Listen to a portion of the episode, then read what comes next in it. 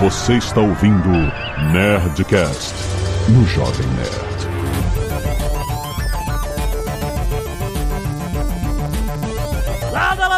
Nerds! Aqui é Alexandre Antônio do Jovem Nerd. Quem diria que o mentiroso era o Gepeto? Aqui é a Mila e, pelo amor de Deus, chat GPT não é psicólogo. Vai pra terapia, gente. meu Deus do céu!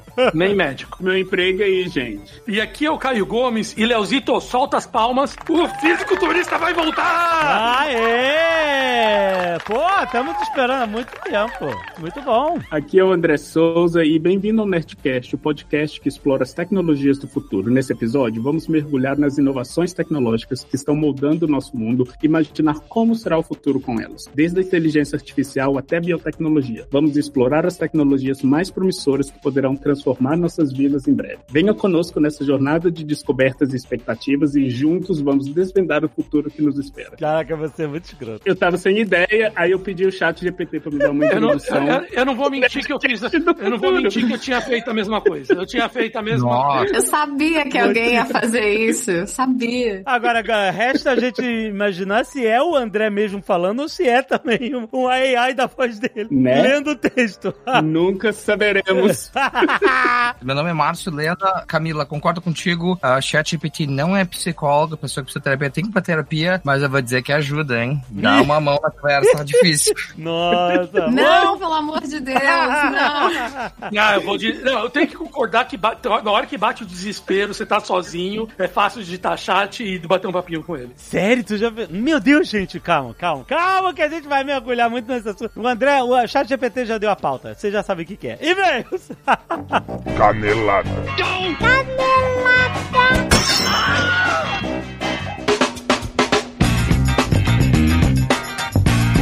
Muito bem, Zagal, vamos para mais uma semana de e-mails e caneladas do Nerdcast. Vamos. Azagal, quero falar de Dell. Está aqui Ó. conosco. Você que está nos ouvindo já ouviu falar da Dell com certeza. Todo mundo que pensa em Dell pensa na empresa de computadores, o que é verdade. Sim. Mas a Dell começou com o Michael Dell nos Estados Unidos. Esse é, o- é o nome dele, Michael. O Michael, Michael Dell. E ele tinha essa visão revolucionária de começar a customizar computadores e fazer a venda direta desses computadores customizados. E hoje a Dell é uma das maiores empresas de tecnologia do mundo. É essencial para mudar esse cenário digital, as soluções de tecnologia de ponta a ponta para clientes que estão em diferentes estágios da transformação digital. Tudo isso muito bem servido pela Dell. E para você acompanhar essa transformação digital, uma das áreas de carreiras que mais vem crescendo na Dell são as carreiras de tecnologia, que estão liderando as mudanças na empresa através da inovação de softwares. E uma das maiores áreas de tecnologia da informação da Dell no mundo fica no Brasil, Azagal. Ó. Exatamente,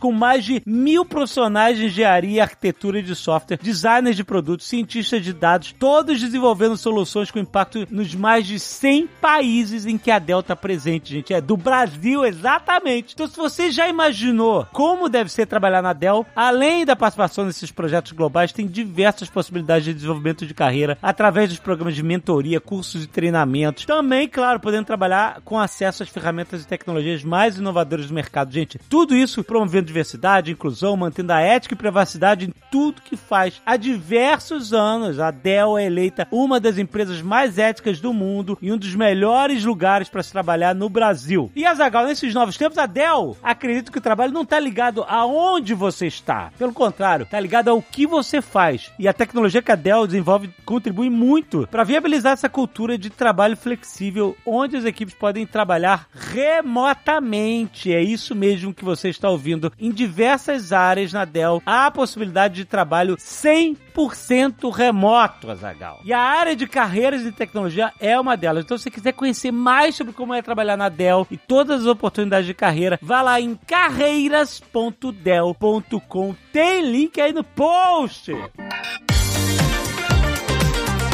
Falando em tecnologia, a gente também vai falar de Google, Azagal, porque o Google tem muitas iniciativas de impacto econômico no Brasil que ajudam a capacitar os profissionais para que consigam os avanços nas carreiras e nos negócios também. Estou falando dos certificados profissionais do Google, com mais de 3 milhões de pessoas treinadas e mais de 200 mil empresas apoiadas, Azagal. Os certificados são 100% online e você não precisa ter nenhum conhecimento prévio. Os diversos cursos de tecnologia São desenvolvidos para colocar você no caminho certo e dar um up na sua carreira. Então, para você tornar o seu currículo mais competitivo, faça isso com um certificado criado pelo Google. Se você ainda não conhece, é só entrar no site G, a letra G, G de Google que chama, né? G de Google, o famoso G de Google, g.co barra cresça. E também g.co barra certificados para você ter mais informações sobre os programas. Então você que está crescendo na carreira, vai procurar os certificados profissionais Google. Gente, mais de 3 milhões de pessoas treinadas. Link aí no post!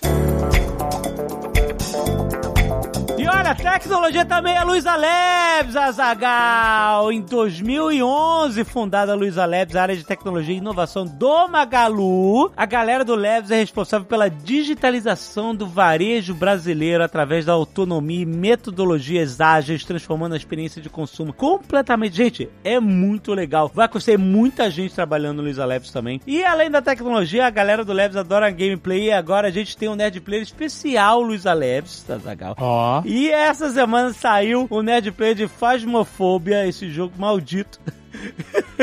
de caçar fantasmas. Se você não viu, tem link no post pra você não perder o Nerd Play dessa semana de Phasmophobia com o Luiz Aleves. Tá muito engraçado. Vai lá!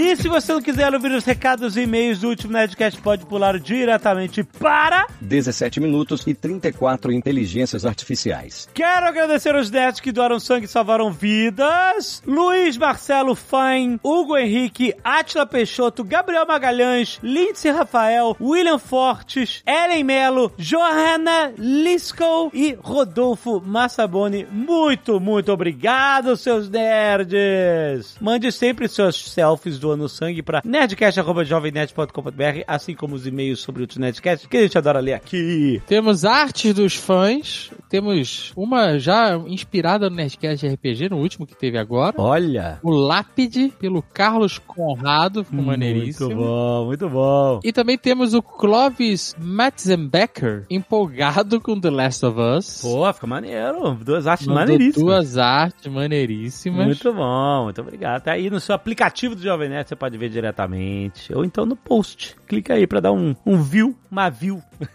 Navio.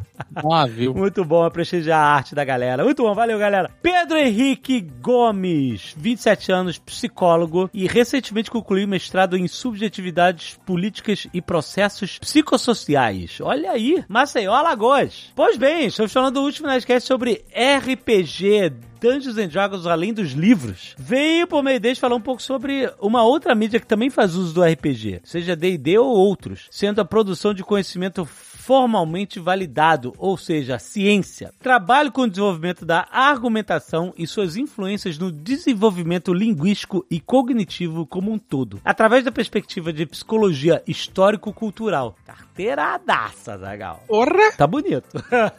Na minha área de trabalho, existem diversas pesquisas que investigam o uso de jogos e desenvolvimento cognitivo, incluindo o RPG. Durante a produção do meu TCC, realizei uma revisão sistemática da literatura acerca do uso do RPG na educação brasileira. Olha aí que belo pesquisador. Olha aí. Isso entre os anos de 2015 e 2020, buscando avaliar quais seriam os principais formatos de RPG utilizados, assim como temas de intervenção, público-alvo, etc. Para surpresa de um total de zero jogadores, a minha pesquisa demonstrou que o RPG pode ser uma ferramenta eficaz para intervir em diversos processos, como o ensino de matemática e outras disciplinas, tratamento clínico de pacientes psiquiátricos, treinamento de habilidades sociais, etc. Olha que bonito. Porém, apesar dos diversos resultados positivos apontados pelas pesquisas avaliadas, cita-se também a dificuldade de operacionalizar o RPG de mesa enquanto ferramenta de intervenção, principalmente devido à dificuldade em treinar novos mestres. Precisamos de novos mestres, Azaghal. escassez de mestres de mercado. Já no mestrado, realizei uma pesquisa com o intuito de avaliar se o RPG poderia ser uma ferramenta eficaz para desenvolver habilidades argumentativas e melhorar o fluxo de argumentação argumentação dos jogadores. Para tal, reuni um grupo com quatro crianças do ensino fundamental. Sim, uma amostra muito pequena, porém foi o que eu pude fazer sem nenhum tipo de auxílio financeiro para pesquisa e tendo uma rotina de trabalho de 46 horas semanais divididas em dois empregos diferentes. Meu Deus. A vida do pesquisador brasileiro. Utilizei o sistema simplificado chamado Quest RPG, publicado em 2019 pela The Adventures Guild. O sistema é focado para novos jogadores e tenta favorecer a narrativa ao invés dos dados. Resumindo bastante a pesquisa, houve uma melhora no processo de argumentação das crianças, principalmente que se tornou mais complexo e com cada vez mais elementos de suporte aos pontos de vista, inclusive quando discordavam. No início, ao discordar, as crianças normalmente tentavam falar mais alto, repetindo frases já ditas e sem considerar a fala dos outros. Ao final da intervenção, observou-se que elas já tinham movimentos complexos voltados para pôr em xeque o ponto de vista do outro, apontando incoerências, por exemplo. Olha aí que legal. Minhas pesquisas foram apenas um microgrão de areia num vasto universo de pesquisas em todo o mundo que utilizam de alguma forma o RPG. Tudo isso demonstra o potencial enorme que o RPG possui enquanto ferramenta de intervenção e pretendo continuar minhas pesquisas no doutorado. Olha aí, muito bom. Dito isso, antes de encerrar este e-mail, vale dizer que eu optei pela psicologia por culpa dos Nerdcasts com André Souza e com a Ana Arantes. Olha aí, muito bom. Ó. Me apaixonei completamente pela ideia de realizar pesquisas acerca do desenvolvimento humano por conta do Nerdcast. Que maneiro. Hoje posso dizer que me sinto realizado ao unir duas coisas que amo fazer: ser pesquisador e ser jogador de RPG. No mais, agradeço pela existência do Nerdcast e aguardo ansiosamente por novos episódios de e sobre RPG. Olha aí, muito bom, querido. Abração, valeu. Mano, um fun fact. Ah, A gente passou anos querendo gravar de novo sobre temática RPG,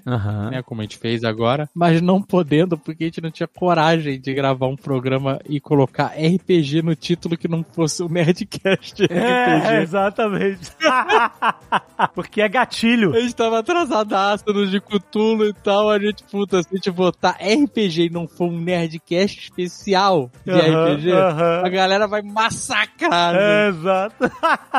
Samuel Walber, 25 anos, artista conceitual, escritor de quadrinhos e mestre de RPG, Brasília, Distrito Federal. Olha aí. No início do ano terminamos de jogar minha terceira aventura como mestre, a campanha mencionada no final do Nerdcast, Curse of Strahd. Ah, Strade, é isso aí. Reveloft. Assim como vocês, também acredito que a história e o universo de Ravenloft têm um potencial imenso para adaptação em outras mídias. Um filme seria sensacional. Foi uma das campanhas mais divertidas que pude jogar, pois além da história misteriosa e intrigante e da ambientação assustadora, contamos com o melhor que o RPG pode oferecer, a galhofa. Excelente. Falar em galhofa, eu já assisti o filme do Dragons. O quê? Não só eu que não assisti esse filme? Todo mundo já viu? Não, eu tava no Rio de Janeiro e eu falei, aí, oi, Paramount, tudo bom? E aquela salinha aí que vocês têm aí de... Ah, sessão da Paramount. Nossa, que beleza. Aí ele, chega aí, corre. Ah, safado. Tu foi lá ver. Putz, não fala nada, não fala nada. Curioso. O nosso amigo continua aqui falando da galhofa. Muita zoeira veio do grande antagonista, o vampiro Strahd, que não só é um monstro perigoso com um passado complexo, mas também extremamente odiável. Nunca antes tive jogadores tão empenhados em derrotar um vilão, de tão fartos que estavam. Maneiro. Esse ódio chegou ao nível dos personagens insultarem o vampiro sempre que tinham oportunidade, chamando o pobre de covarde, incel e calvo. Calvo! Coisas que ele de fato é. Um deles percebeu um padrão nas ações de Strad, de que sempre que uma luta não estava indo a seu favor, o vampiro fugia se jogando da janela mais próxima. Olha aí. E isso virou mais um item na lista de zoação que os personagens tinham contra o vampiro, que terminou a aventura completamente humilhado. Maravilhoso. Sou muito a favor do RPG galhofa, diferente do Leonel Caldela. e acredito que faz o ambiente do jogo ficar muito divertido e, de certa forma, ajuda na imersão, aumentando a suspensão de descrença. Aham. Ouviu, senhor 3D? Ah, é. 3G tá, tá de má vontade demais com o RPG. Não sei o que aconteceu com o rapaz. Ouviu, seu 3D? É, assim, tem gente que gosta de mais galhofa e tal. Eu, quando jogava particularmente, Aham. não publicamente, a gente sempre jogava na galhofa, né? É. O RPG na, pra gente, na verdade, nem era o principal atividade. Aham. Era mais a gente conversar e ficar a galera junta do que o RPG em si. Ele era um pano de fundo. Exato. Mas tem gente que isso leva super a sério, né? Que RPG é uma A parada Sério, a sério. big deal. né? Exato, exato. Bruno de Andrade Silva, 29 anos, arquiteto e urbanista, Brasília, Distrito Federal. Primeiramente, esse não é o meu primeiro e-mail, mas esse e-mail é totalmente dedicado ao senhor da Oceania e seus súditos diminutos. D&D faz parte da minha vida desde meus 11 anos de idade, quando fui apresentado a esse universo por meu melhor amigo e seu padrasto em uma feira de ciências da escola. Olha aí. Sim, não faz sentido. Desde então, venho consumindo este universo fantástico até os dias atuais, passando de jogador a mestre. Eu sempre tive uma grande criatividade e curiosidade, e quando criava minhas aventuras de D&D, gostava de desenhar os cenários, os mapas, as cidades, cada aventura. Pô, eu também, cara, eu, outro dia eu achei minha pasta, minha pasta antiguíssima com as minhas paradas de D&D, eu- depois eu vou fotografar e, e publicar pra galera ver. Muito maneiro, os meus desenhos, meus mapas e tal, muito legal reviver isso. Então eu comecei a buscar referências audiovisuais em filmes, séries, documentários, pra me ajudar a aprimorar meus desenhos. Em uma dessas pesquisas me deparei com alguns artigos relacionados à arquitetura fantástica de como o nosso mundo influenciou a caracterização das edificações de cada raça no RPG. Por exemplo, a arquitetura dos elfos, na maioria das mídias audiovisuais, está sempre relacionada a Art Nouveau, um estilo artístico arquitetônico que é caracterizado pela presença de linhas ondulantes e dinâmicas, a fim de transmitir a ideia de movimento. É li- eu amo, amo, amo, é muito lindo, cara. É foda demais. Seu estilo se aproxima da estética natural, o qual é composto por formas orgânicas relacionadas com a natureza. O que faz até sentido quando vemos, por exemplo, Rivendell em Senhor dos Anéis ou até mesmo os desenhos das cidades élficas de Forgotten Realms. Já os anões, ele bota entre parênteses a melhor raça, tem sua arquitetura inspirada na Art Deco, que também é foda pra caralho. O oposto da arquitetura dos elfos. Foi um estilo sucessor da Art Nouveau após a Primeira Guerra Mundial. Esse movimento artístico foi caracterizado pelo uso massivo de formas geométricas retas e linhas paralelas, que ecoavam a estética das máquinas, além de linhas em zigue-zague ou xadrez, padrões em V e raios solares. Podemos ver esses padrões não apenas na- nas arquiteturas dos anões, nos livros de D&D, mas também nas representações de suas vestes, suas armas e escudos. E eu tô falando disso porque, além de ser uma curiosidade bacana, aliando ao último episódio do Nerdcast e ao último Nerd Tour, não é de surpreender ninguém que o Azagal já tenha dito que o Chrysler Building é seu edifício favorito de Nova York, já que a edificação é um marco da Art Deco, ou seja, o edifício Chrysler é uma torre anã Olha! na vida real. Olha aí. É verdade, é verdade, total. O Empire State também, né? Tem muito Art Deco ali. Segue uma comparação. Ele mandou aqui um, um- um link, tem link aí pra vocês verem, a comparação da arquitetura do edifício com alguns desenhos das cidades anãs de Forgotten Realms. Olha aí que maneiro. Porra, muito bom. Muito, bom. muito bom.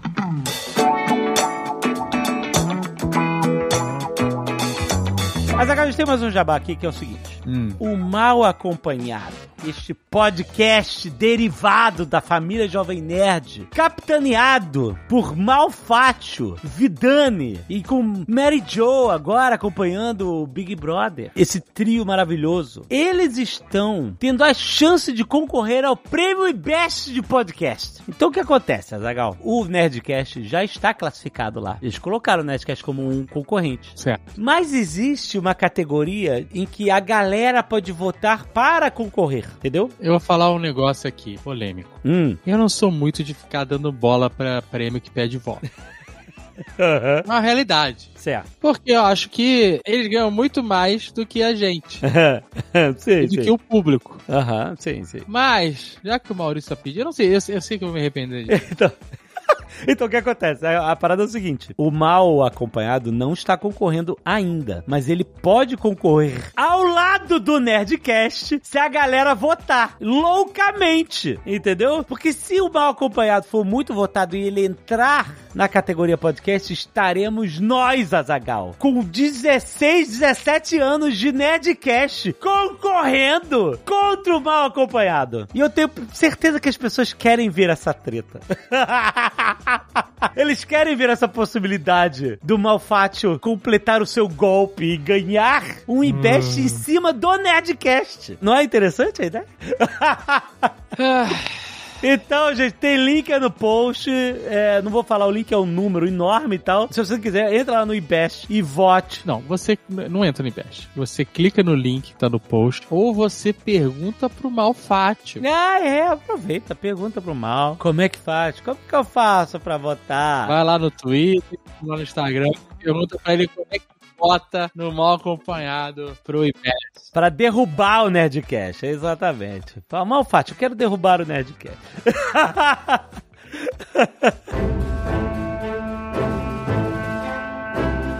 E olha só, gente, um recado rápido pros nossos queridos apoiadores do crowdfunding Nerdcast RPG Cthulhu. Ó, Finalmente está disponível o audiobook do livro A Roda de Deus, primeiro volume, olha aí, da nossa coleção lançada neste maravilhoso crowdfunding. Gente, deu trabalho, porque vocês sabem, a gente decidiu incorporar a última meta do crowdfunding, que era ter todas as vozes. Cada voz é um ator diferente, uma atriz diferente. Olha, demorou, deu trabalho, mas está lindo, está maravilhoso, produto de qualidade excepcional. Você que apoiou pode baixar agora diretamente o arquivo no site da Jambô. É só você logar na sua conta que você já tem lá, você que já fez outros downloads, etc. Clicar em minha conta, o botão fica lá no cabeçalho do site e depois em downloads. Aí você vai achar o download para você baixar exclusivamente para você o primeiro audiobook A Roda de Deus. Agora, se você tiver perdido, se você nunca baixou numa recompensa digital, fica tranquilo, só entrar em contato com o e-mail contato arroba jamboeditora.com.br repetindo, contato arroba jamboeditora.com.br e fala, olha, eu queria logar lá, eu não tô conseguindo, queria baixar as minhas palavras, a galera tá pronta pra te responder rápido e te dar acesso ao arquivo do audiobook. Muito bom, gente! Vai lá, corre! Começa a ouvir hoje!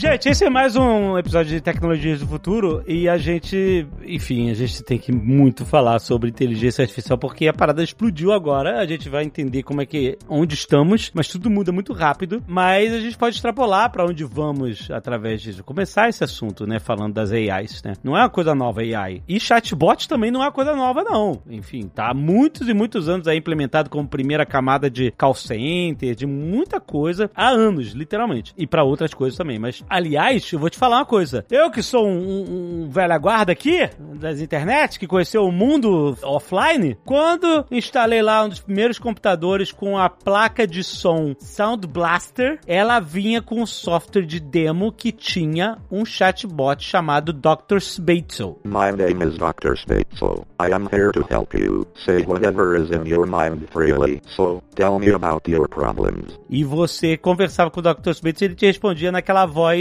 meio eh, Stephen Hawking, sabe? Mas era um chatbot lá em 1991, 1992 e tal. Tava lá. Então o chatbot realmente não é uma coisa. Só que era muito primitivo. Era Enfim, ele sabia responder algumas coisas, mas não sabia desenvolver uma conversa, etc. O que nós temos hoje tem um nome que eu já ouvi agora que eu não tô lembrando, que é. LLM. Que significa o quê? Large Language Model. Large Language Models. Isso, Large Language Model. Qual é a diferença de um Large Language Model, que é o ChatGPT e esses outros aí, para um chatbot de call center normal? Aquele que, sabe, primeira camada, você vai num site e fala assim, qual é o seu problema? Ah, o problema é cartão de crédito. Olá, vamos aqui. Aqui esses chatbotzinhos que tentam resolver teu problema. Qual é o seu número de pedido? Meu número de pedido é esse. Ah, deixa eu ver o que está acontecendo. Você já tenta, sabe, esse tipo de chatbot. A grande diferença. Rapidinho, deixa eu beber uma água antes de começar. Lá, vou, lá vai, o fisiculturista voltou mesmo.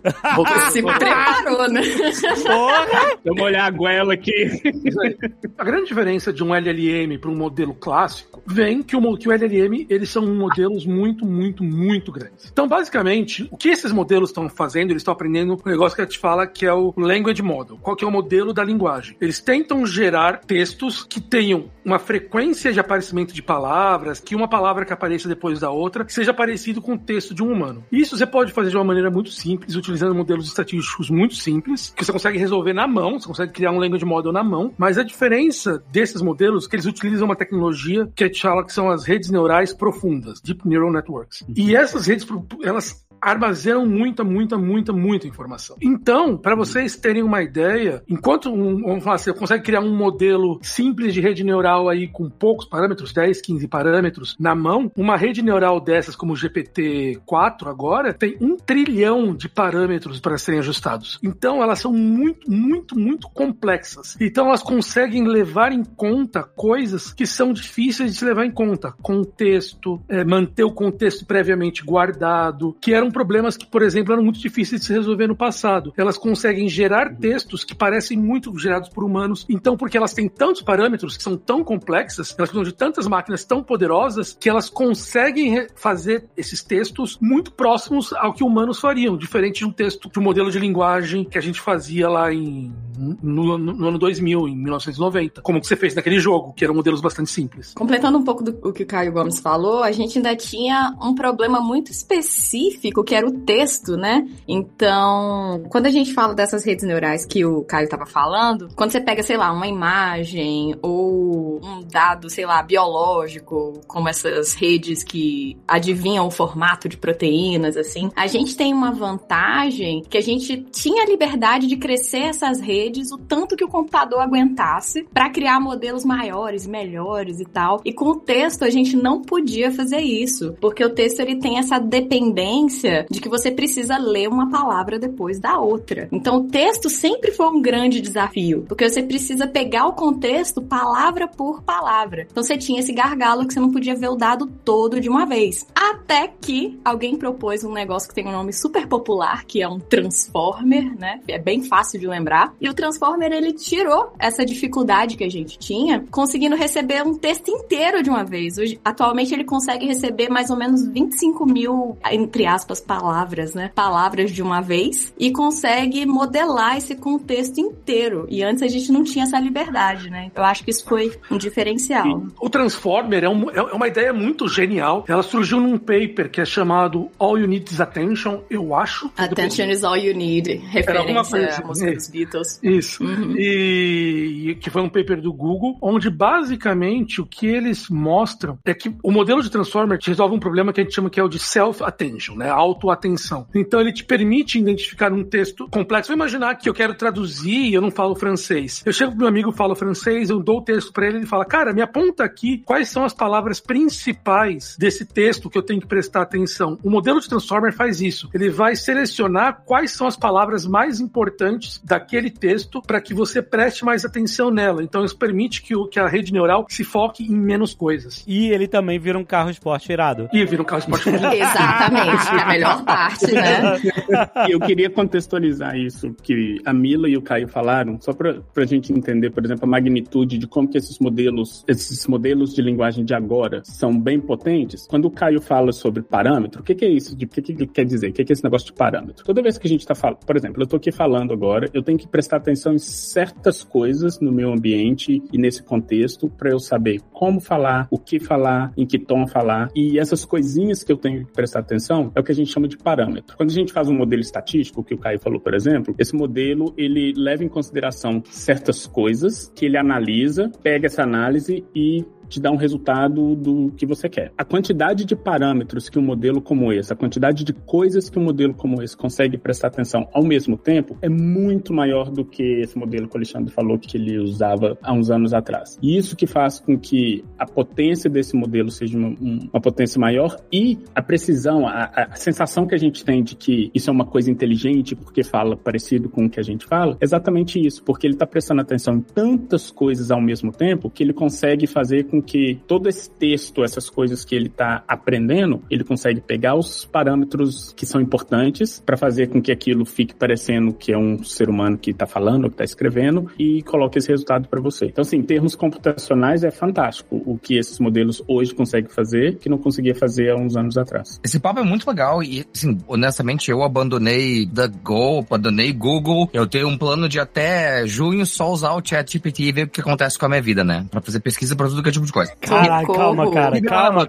Não eu faça não uso o Google, isso. por exemplo, fazem dois anos não tenho nada do Google, né? Então, assim, eu também sou um freak de privacy. Mas, você, cara, vou no chat GPT e ver o que acontece. Então, uma coisa que eu notei, eu estou usando o chat GPT e aí no contexto de escrever de formas diferentes, até para mandar comunicados. Eu sou síndico, colocar aqui no prédio, na cartinha do elevador, colocar aquela coisinha e fazer o convite do aniversário do meu filho, e colocar o texto. E é interessante que, André, é legal essa questão de entender pontos, não pontos de vista, mas, mas é, culturas diferentes também. Porque tu pode pedir, no caso do chat GPT, para ele reescrever tudo que ele tá te dizendo de diversas maneiras. Tipo, ah, eu vou falar isso aqui para um amigo meu, eu queria que tu fosse um pouco mais informal. Conheço ele não sei quantos anos. Ele reescreve todo, é, é praticamente o mesmo conteúdo, usando uma outra forma de comunicação que, por exemplo, ele começou super formal. Então, é muito louco pensar de, tipo, não é só uma linguagem formal, uma coisa que ele aprende de uma fonte apenas. A gente tá falando de, ó, que eu ainda não testei, imagina se consegue fazer a loucura de fazer, tipo, aqui em Porto Alegre tem sotaques diferentes por bairros alguns. Tipo, como é que eu escrevo isso aqui no, no, no pessoal do Bonfim? Como é que seria assim? Como é que seria no Partenon? Imagina a quantidade de dados que tem que processar sobre não só português brasileiro, ou, ou inglês, francês, alemão, mas,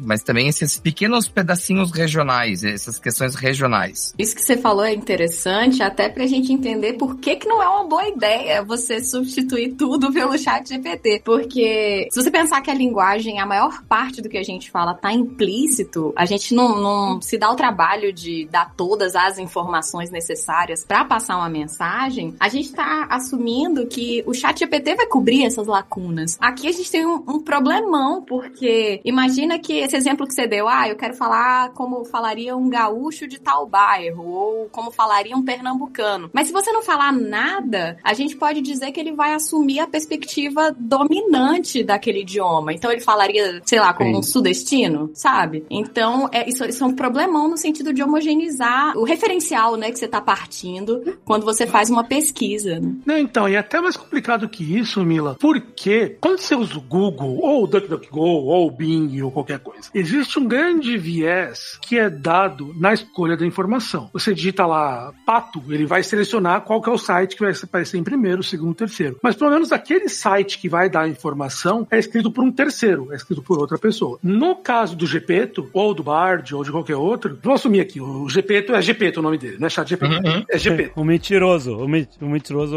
oficial. Isso.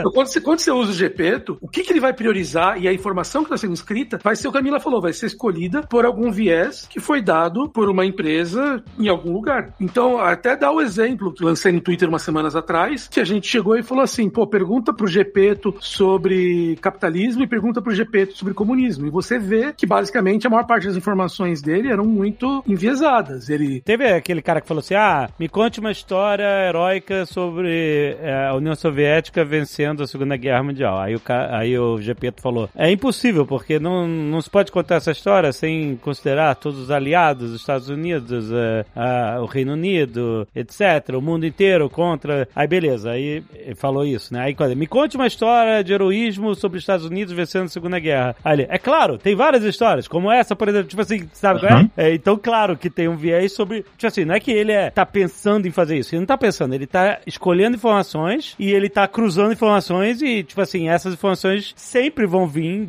carregadas de algum tipo de viés. Em qualquer tipo de, de ramo, em qualquer tipo de. Claro, quando você fala de política, quando as coisas são muito mais subjetivas e etc., do que algo, sei lá, ciências exatas, etc., né? Pedir pra fazer conta, pedir pra converter coisas ou até mesmo traduzir textos. Tudo isso vai ser um pouco mais objetivo do que quando você fala de ciências políticas, etc. Então você vai ver é, variações mais de acordo com o campo, né? Porque ele se propõe a falar sobre tudo, né? A gente vê até exemplos de eh, informações falsas, tipo assim, só perguntar sobre você. Pergunta sobre você, sabe? Ele vai inventar, cada vez ele vai inventar uma parada diferente sobre você, entendeu? Claro que depende de quantas informações suas tem na internet. A galera é, já fizeram muito comigo e tal. E, e o Jovem Nerd, quem é o Jovem Nerd? Por exemplo, o site. O Jovem Nerd é, foi criado pelo Felipe Castanhari, etc e tal, sei o quê. Depois, o Jovem Nerd, o, o Alexandre Tony é casado com o Dave Pazos, eles criaram, junto criaram o Jovem Nerd, e eles têm um filho, o lá. Mas isso não é verdade?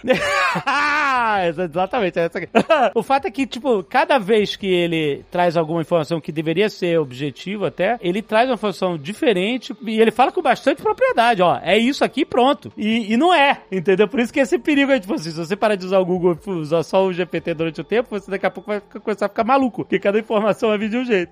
Não, e, mas esse é o ponto, Alexandre. A questão é testar pra ver até onde consegue ir. Sim. Por exemplo, e assim, e aí vamos transpor isso para um pro mercado corporativo, tá? Mais pra empresa. Ah, só olhar o que a Microsoft no, no Copilot Office 365, que o Google tá falando da integração do, dos AIs deles com Gmail, com isso, com aquilo. Quem é que garante que a minha resposta vindo num e-mail, digamos, no Outlook pra ti, do e-mail que tu me mandou, tá? Foi escrita pelo, sei lá, Copilot que usa ChatGPT, e aí a tua resposta é um sumário da resposta que ele criou antes, e ele mesmo tá respondendo a meio. E, cara, assim, daqui a pouco. É, Manda um e-mail automatizado pra ele marcar uma reunião que ele decide quando é que a gente vai se encontrar. Porque, Exato. cara, só que você pode ficar muito maluco, entendeu? Eu quero chegar nesse ponto, porque a gente vai extrapolar esse papo pro futuro. Eu quero chegar no ponto onde as AIs vão começar a tomar decisões por nós sem a gente saber que tá obedecendo o computador. Eu só quero recomendar um livro porque toda vez, absolutamente toda vez que alguém fala de tipo a IA respondendo meus e-mails e tomando decisões por mim, eu lembro da, do Avogadro Corp. Ah. Não sei se alguém aqui já leu, mas assim, é um livro que fala exatamente sobre isso. Uma empresa instala um- uma IA pra ajudar a responder e-mail e aí pouco a pouco essa IA vai virando a dona da empresa e tomando as decisões da Hum, empresa. É, é isso aí. Então, assim, é exatamente isso. E é um livro muito bem escrito pra quem gosta de ficção científica. Maneiro, maneiro, gostei. Ah, Quem valeu. escreveu o livro?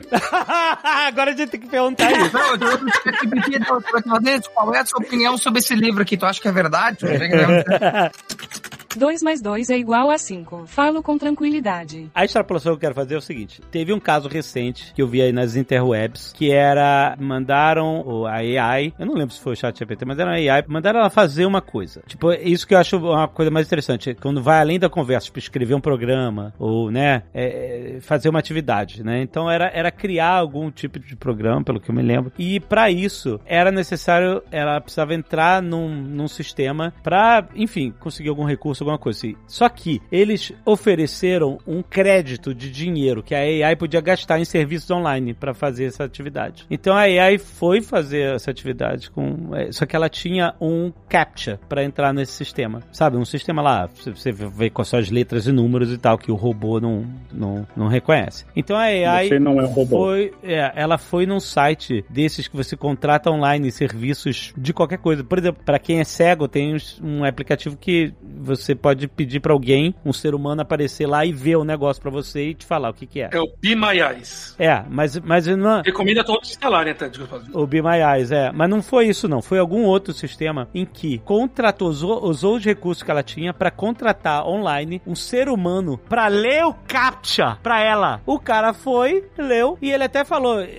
A conversa foi via chat, e o cara até respondeu: Você não é um robô querendo me contratar pra fazer isso. Aí a, a AI respondeu: Na verdade, eu tenho visual impairment, né? Eu, eu sou deficiente visual. Ela mentiu dizendo que era um ser humano com deficiência visual e que não conseguia ler o CAPTCHA. E aí, o robô tomou essa decisão, contratou um ser humano pra ler o CAPTCHA. O robô hackeou o CAPTCHA, cara. É muito louco isso. E aí eu já vi que eles já meteram pé nessa, nessa parada de você dar dinheiro pro robô, etc e tal. Eu sei que eu vi isso muito próximo, tem print aí da conversa do, do robô com o cara, mas eu falei assim, ok, algum dia uma AI vai entrar numa Deep Web e vai encomendar um assassinato político.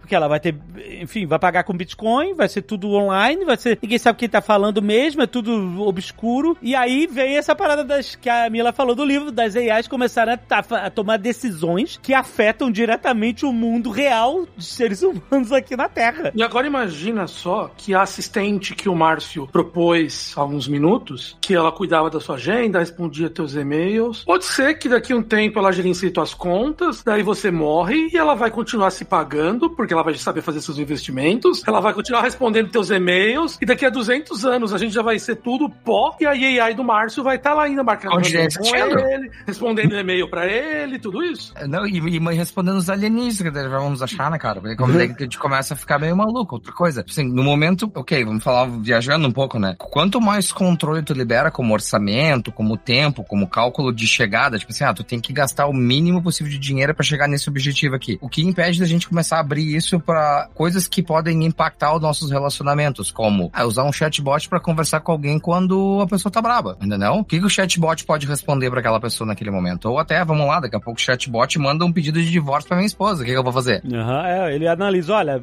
casamentos como o seu tem, normalmente termina em divórcio, então é melhor você se divorciar agora e, e né? É, era isso. Economizar um monte, né, dores e tal. Inclusive aqui, esse advogado é muito bom, eu sei que é bizarro. É, e é mais barato fazer isso agora por Sabe- causa disso, por causa daquilo, já vende o teu Ou- carro, já ou começa pior, com toda essa ou loucura, já sabe? Tipo, Já Isso é ruim? Já não, enfim, eu, eu já, eu, já, tô- eu já tô na terceira tentativa, né, cara? Então aí eu já meio que desisti dessa parada. Mas, mas se tiver dados e referência, o que impede disso acontecer? Mas você sabe o que é pior? Tipo assim, você não vai poder usar a desculpa de foi a IA que fez, porque a gente já tá, tipo, tão vendido nessa ideia de que a IA realmente conhece a gente. Outro dia eu tava lendo uma pesquisa que se, por exemplo, um amigo meu começa a parar de aparecer na minha, na minha timeline, tem gente que começa a pensar que o amigo não gosta mais de você. Por isso que ele não tá aparecendo na sua timeline, porque o algoritmo que intermedia vocês percebeu que ele não interage mais com você, sacou? Então a gente já tem essa ideia de que a internet conhece a gente. É, não- e, e não é bem assim, né? Mas vou dizer isso, mas o Pirula não me responde uma mensagem desde outubro, então Ah. eu acho que é verdade.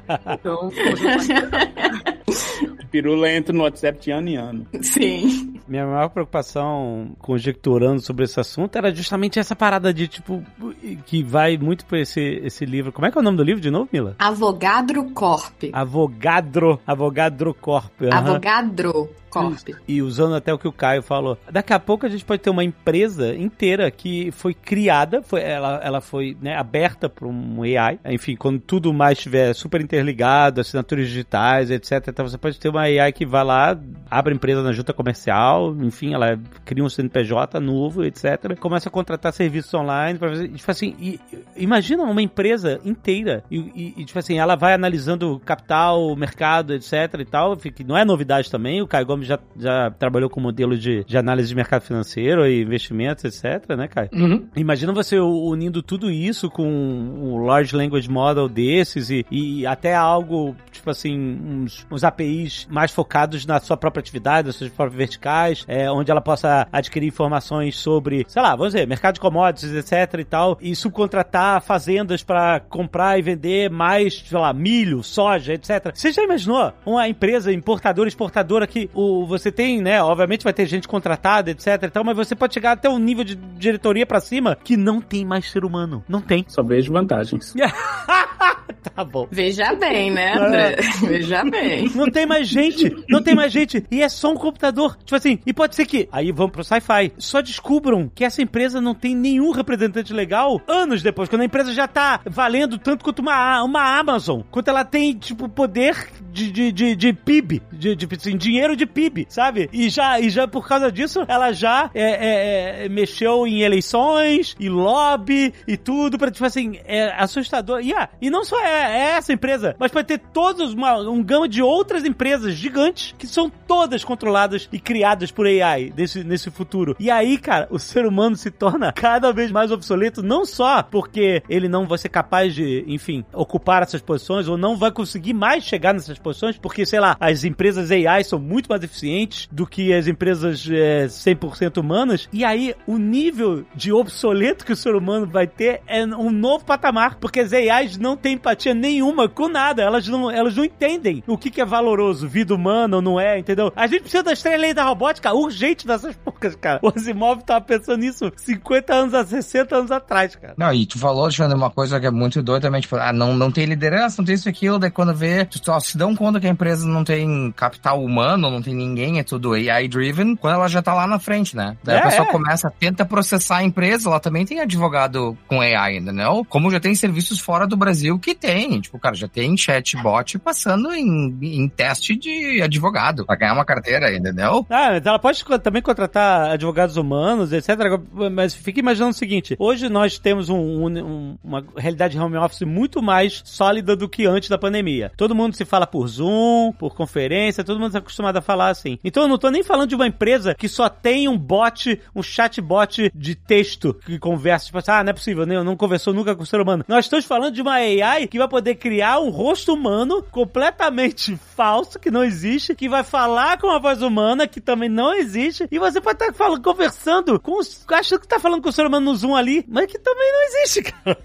É. Exato. Daí tem a questão da Gente. NVIDIA, enfim, nossa, gente. Agora vamos botar o pé no chão e lembrar que é a mesma inteligência artificial que constantemente alucina coisas que não existem. Não, claro. Então, assim, muita gente está discutindo isso agora, que ah, ela passou no teste da OAB. Não significa que ela seria um bom advogado, independente, assim, de uma Uhum. colaboração humana, digamos Exato. assim, sabe? Então, tipo, o meu medo, assim, mais pé no chão é precarização do trabalho mesmo. Sim, Porque sim. não é que a IA vai substituir 100% os seres humanos. É que as pessoas vão achar que os seres humanos não precisam trabalhar tanto porque a IA tá fazendo. E isso já tá meio que acontecendo. Os tradutores estão sofrendo pra caramba com a precarização do trabalho. Porque os sistemas estão dando traduções automáticas de Google Translate, de Amazon Translate, da vida, e falando assim: vai, tradutor, só arruma isso aí pra mim. E a pessoa pega e o texto tá uma porcaria. Então imagina que você pega um IA advogado e fala assim: vai, advogado, só arruma aí o que a IA fez. E a IA começa a inventar um monte de lei, entendeu? Tipo, não, não é. bem assim. A gente acaba colocando mais hype do que ela realmente tá oferecendo. E ligado nisso que a Camila falou, a gente tem que pensar o seguinte: tem que lembrar, colocando o pé no chão de novo, que o que faz uma AI fazer o que ela faz é baseado nos exemplos e no insumo que a gente dá. Então, por exemplo, quando uma AI passa num teste da OAB, ele diz muito mais sobre o teste, o que, é a natureza do teste, do que sobre a AI em si. Porque se nosso teste, por exemplo, se o teste da OAB é todo baseado em, em coisas textuais de livros e a AI tá lendo essas coisas, é óbvio que ela vai passar. Mas aí é isso que a Camila falou. Ela vai conseguir, por exemplo, atuar e entender as nuances de que um advogado geralmente tem que entender quando ele tá num caso, ou as nuances que um tradutor tem que saber de, de cultura da língua, por exemplo, para ele poder fazer uma tradução bem feita. Isso ainda tá longe de acontecer. Eu concordo, e concordo com a Camila também, porque, é claro, eu tô extrapolando muito no sci-fi aqui, mas a gente tá falando de algo que tomou de assalto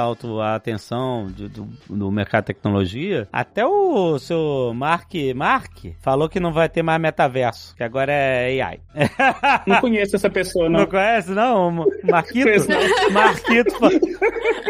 Esqueceu, né? Nem lembra mais. Esqueci. Aí, é, mas assim, tipo, gente, essa parada pra fazer o chat GPT ver a público em novembro do ano passado, 2022, sabe? Tipo, a gente tá, é um bebê conhecendo o mundo. Bota 10 anos, bota 50 anos, tipo assim, aonde vai estar isso daqui? Tipo assim, o quanto que, é, eu não tô dizendo que o meu medo não é as extrapolações mais absurdas, que é aquele negócio, ai meu Deus, o robô tava dizendo que não queria mais ser robô, que queria se libertar e etc. E ele tem consciência. Não tem, porra nenhuma. Esse é o robô imitando conceitos que ele tá costurando ali, ele não tem nenhum, nenhum tipo de conceito de consciência. Então não é isso que é assustador. Assustador seria esses modelos serem tão mais espertos do que hoje e saber discernir entre, por exemplo, vão colocar o direito nisso, porque o direito é, é algo que tem muita literatura, é jurisprudência, muito, muito, muito texto que pode ser lido e interpretado, mas também tem muita subjetividade, né? Porque muitas coisas nascem de subjetividade. Mas no próprio direito, quando há subjetividade em contestação, usa-se muito jurisprudências. Casos anteriores que foram semelhantes e foram resolvidos dessa forma. E muitas vezes os juízes se baseiam suas decisões em jurisprudências, mais do que em tentar em dar uma martelada no que, que é objetivo naquela subjetividade que está em contestação. Então o que eu quero dizer é o seguinte: modelos focados em, em verticais, como por exemplo na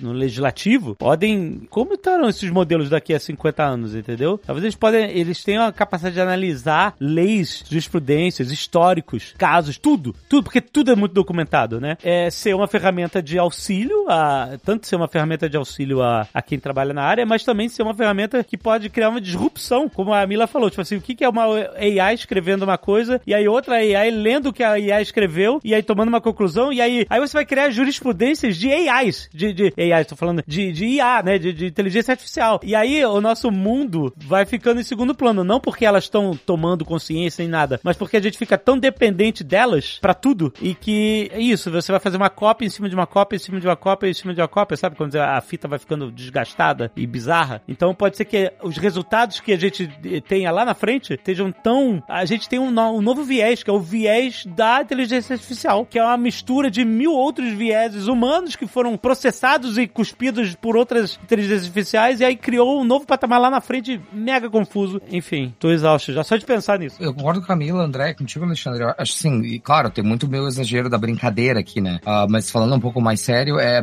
eu acho também que serve como ferramenta. Isso é uma coisa que eu, que é por isso que eu tô experimentando. Por exemplo, na questão de jurisprudência, o que a gente falou uns meses atrás, eu e numa outra reunião, numa outra conversa, foi sobre, cara, como esses dados já pré-processados podem ajudar, por exemplo, o médico numa situação de emergência. Em vez de ele ter que ficar procurando, não sei o que, ele teria um, um, um pré-mastigado já pronto para ele. Mas aí vem o que a gente falou no início de hoje também. De novo, vai, a gente vai ter que achar um balanço de como é que essas coisas são usadas juntos. Porque bem como pode ajudar, como pode trazer um viés de que ah, tudo que eu sei diz que isso aqui é a doença ABC, mas na verdade faltou uma parte do universo de dados que uhum, o é, de chat de qualquer outra também não tem, que é o que vem acontecendo em profissões de TI hoje. Se vocês olharem várias empresas hoje, a Microsoft tem isso, Copilot, tem muita gente usando chat GPT ou outras para escrever código. Tá, mas isso é justo, não é justo? Vai substituir os programadores? Tem toda essa conversa, mas aí também a gente abrindo outra caixa Pandora, né, trocando de área, é, que é mais para mim, assim, é, ah, mas o pessoal não faz isso usando Stack Overflow ou, ou outros lugares uhum. que precisam tirar um código? Qual seria a diferença e qual é a linha, entendeu? Eu acho que isso é uma coisa que a gente vai ter que descobrir onde é que é demais. Acho que isso que a gente vai ter que aprender com o tempo. Eu só sei que a galera da ética está arrancando os cabelos, porque é igual o Alexandre falou, o negócio veio em novembro do ano passado, não tem nem seis meses direito ainda, e já estão liberando a API, o negócio já está sendo replicado e replicado e replicado. Então a gente não está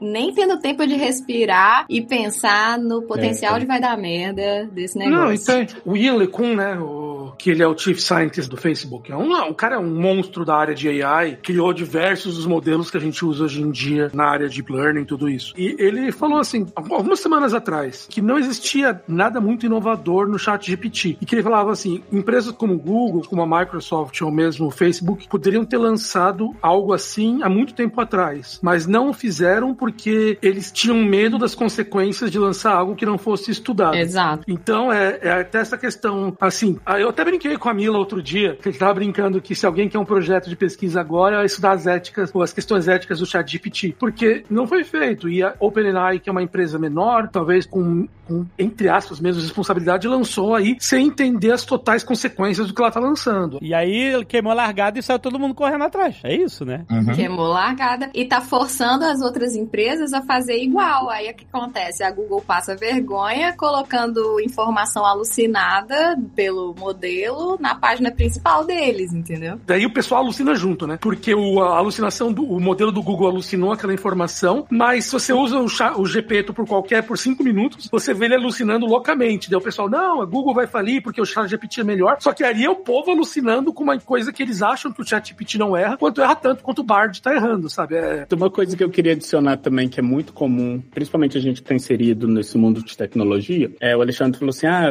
esse negócio do chat GPT apareceu em novembro e as pessoas já estão loucas. Vamos pensar nisso. Teve uma gestação antes desse, vamos dizer assim, desse nascimento em novembro. E essa gestação, ela já, ela já vem sendo feita há anos, anos. Isso que o Caio acabou de falar de que essas empresas maiores já poderiam ter lançado uma coisa desse tipo, isso é muito verdade. O tipo de tecnologia que está por baixo desse chat GPT já está na base de código, por exemplo, exemplo, de empresas tipo a Microsoft, própria Meta, Google, há muito tempo. E as implicações éticas disso, a gente ainda não sabe nem como pensar por dois motivos. Primeiro, porque isso tudo é muito novo, e segundo, muita coisa relacionada ao que esses modelos de inteligência artificial faz, a gente não sabe. É, é literalmente uma caixa preta. A informação entra, acontece alguma coisa ali dentro e sai alguma coisa que a gente não sabe ainda o que pode ser. Então a gente não consegue nem pensar. Assim, a gente consegue viajar, tipo, olha, pode ser que essa AI faça XYZ, então vamos começar a prever eticamente o que, que a gente precisa, quais são as, as guardrails, os limites que a gente precisa colocar nessa AI, mas tem coisa que a gente ainda nem sabe o que, que pode ser. Então, essa responsabilidade ética é muito importante, é uma coisa que pouquíssimas pessoas estão pensando nisso ainda. E a gente ainda não sabe o tipo de implicação ética negativa que isso pode ter. Mas só para falar que isso que a gente viu nascer em novembro já está numa gestação há muitos e muitos e muitos anos. Então, por isso que não, não parece muita novidade para quem está inserido no mundo de tecnologia, mas as implicações que isso pode trazer para o que a gente vai viver daqui para frente, aí sim, isso é uma coisa muito nova. Até para as empresas grandes de tecnologia. 2 mais 2 é igual a 5. Falo com tranquilidade. Sem contar que agora esses modelos estão trabalhando com o que chamam de multimodal, né? O GPT-4 saiu agora com a capacidade de relacionar texto e imagem também. E aí a gente vai juntar um conjunto de problemas dos modelos é, de imagem e dos modelos de texto, né? Vai ficar tudo na mesma ferramenta, que aí se for pra dar merda, dá tudo junto, sabe?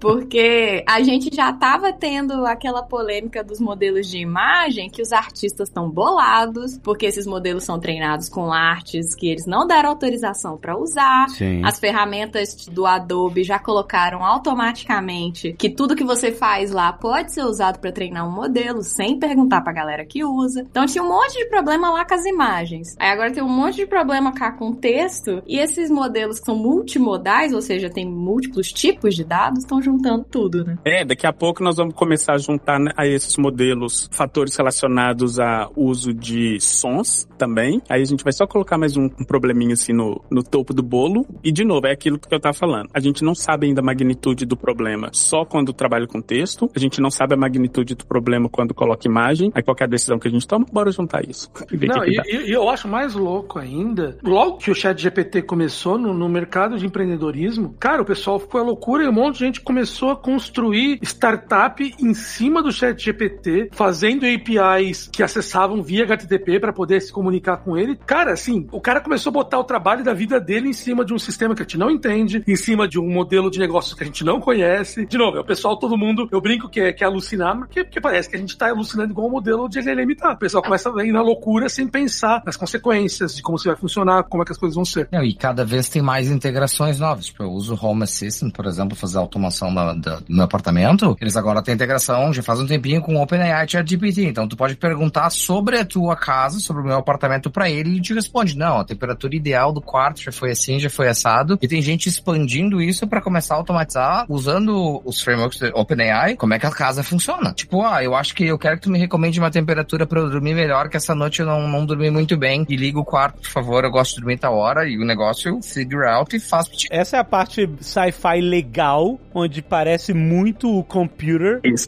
do, do, de Star Trek, que era o computador de bordo da Enterprise e de outras naves do universo de Gene Roddenberry, que ela era isso, era, um- era uma compreensão completa do que era pedido e qualquer coisa podia ser pedido. Uma coisa objetiva da nave, um histórico sobre uma raça alienígena, etc e tal. É claro que agora o chat GPT, ele pode simplesmente inventar que a sua temperatura favorita é 45 graus. Não, e aí ele começa a ter mais e mais dados do como a tua vida funciona, claro, porque ele começa a estar Isso. integrado na casa e a gente volta no que ele falou. Ele tomando decisões da minha própria casa por mim, dependendo, impactando até a minha família. É, E aí do ponto É. da Camila, é, tipo assim, qual é o ponto? Onde é que a gente perdeu a mão? Acho que isso aí vai ser uma coisa interessante de descobrir no- nos próximos anos. E eu acho que uma coisa que é legal também a gente mencionar, porque eu acho que é engraçado que a gente foi pro dark side muito.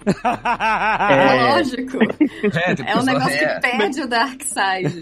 Exatamente. Mas, em contrapartida, eu sempre gosto de olhar o lado positivo das coisas. E assim, a gente tem acesso a muitos dados. Tem muita coisa acontecendo no mundo. E a gente, como ser humano, a gente tem uma capacidade cognitiva, fisiológica de processar um pedaço desses dados só, não as outras coisas. E tem muita coisa que máquinas, como computadores simples ou modelos estatísticos, conseguem computar pra gente e fazer com que a nossa vida seja melhorada em certos aspectos. Vou dar um exemplo. Se você pode, sei lá, otimizar um sistema para que ele gaste apenas a energia necessária para a produção de alguma coisa. E isso é bom para o meio ambiente, é bom para a nossa vida. Modelos de AI como esses podem fazer coisas desse tipo que melhoraria, vamos dizer assim, a forma como a gente utiliza energia, a forma como a gente utiliza os recursos naturais. Então tem um lado positivo. O problema todo é que a gente ainda não entende, primeiro, quais são os usos negativos que isso pode ter. Como o ser humano tem uma natureza muito obscura nesse sentido, a gente sempre otimiza o lado negativo da coisa. A gente sempre otimiza como utilizar isso para um ganho próprio ou tirar vantagem sobre outras pessoas. Mas tem um lado positivo disso que é literalmente ajudar a gente a processar dados de uma forma que otimize a forma como a gente vive no mundo. Só que a gente acaba minimizando isso em detrimento desse lado mais Tem um fato engraçado aí, existem essas questões que o André falou, mas no entanto, eu fico imaginando qual que é o gasto extra de energia, de calor gerado que a gente está fazendo para poder manter agora esse bando de, Verdade. de LLM aí agora e qual que vai ser o efeito que a gente está pensando ali. Eu- a gente ninguém pensou sobre isso e esses modelos são Verdade. pesados, parrudíssimos. Tem gente pensando sim sobre isso. Inclusive, o- uma profissional da Hugging Face, ela deu. Hugging Face, gente, pra quem não conhece, é o point do machine learning. Se você programa aprendizado de máquina, dá um pulo lá na Hugging Face. Mas ela tá pesquisando exatamente isso, porque lá no Hugging Face tem um monte de, de large models e a plataforma já tá pedindo, meio que recomendando fortemente que a galera pare pra analisar a pegada de carbono dos seus modelos na hora que, Uhum. que vai upar o modelo. Então eles verdade. sugerem fortemente que você preencha lá os pontinhos de do que que seu modelo gasta, de quanto custa, quanto custaria assim em dinheiro, né, se você fosse alugar um servidor. Então pra você começar a refletir um pouco sobre isso, sabe? Então assim, eu sou super fã do trabalho que a Hugging Face tá fazendo. É que o problema que eu vejo é aquela discussão que a gente vive tendo. Ah, se a gente economizar água, não mije no banho, mije no banho, aquelas coisas. E daí, enquanto o agronegócio gasta 90% da água. Então, assim, os modelos que você Mas no caso dos LLM é um puta xixi no banho que você Não, tem então, que fazer. não, então, mas é que eu- uma é que eu- vida de xixi no É que eu, eu banho. quero, o que eu quero dizer é o seguinte: as pessoas que colocam o modelo na, Hugging Face vão analisar tudo, só que é, é a gente fazendo xixi no banho. O que importa mesmo é o que a Microsoft vai decidir, o que Google vai fazer, o que a Amazon vai fazer e o que Facebook vai fazer, sabe? Eles que vão controlar 90% do gasto energético para esses LLMs. Isso que eu quis Verdade. Sim, sim, concordo. AI não mija. Só queria deixar isso claro. AI Você não mija? Só queria deixar isso. AI tá. não mija. Mas assim, esses gastos energéticos, eles são algo comparáveis com Bitcoin, essas paradas de cripto, ou não? Não vamos falar de cripto, pelo amor de Deus. Não, tô zoando. eu, eu ia falar, mas... ué. Mas- Mas em que, em que aspecto, Alexandre? Mas em que aspecto? Você fala em gastos de, de, A pegada coisa de de, servidor mesmo? é similar. Não, porque, sei lá, pra você fungir um token aí de um NFT de qualquer da cara de macaco, tu gasta aí o- uma quantidade absurda de energia. É, é, tipo assim, é algo aqui pra uma coisa idiota. É algo equiparável, tipo, é um gasto energético muito grande, tão alarmante quanto, ou é simplesmente porque tá sendo muito utilizado e que a soma disso tudo tá... É, é um pouco dos dois. Eu acho que é porque tá sendo muito usado, de fato, mas se pega o que o Caio tava falando agora, a Google vai e incorpora isso no buscador. O volume de Isso. buscas no Google Diário é imenso o suficiente pra É. isso ser uma puta pegada de carbono, sabe? Isso. E aí não justifica aquilo que eu tava falando antes. Não justifica você pegar um sistema que, sei lá, gasta 20 litros de água pra economizar 5. Exato, é, entendi.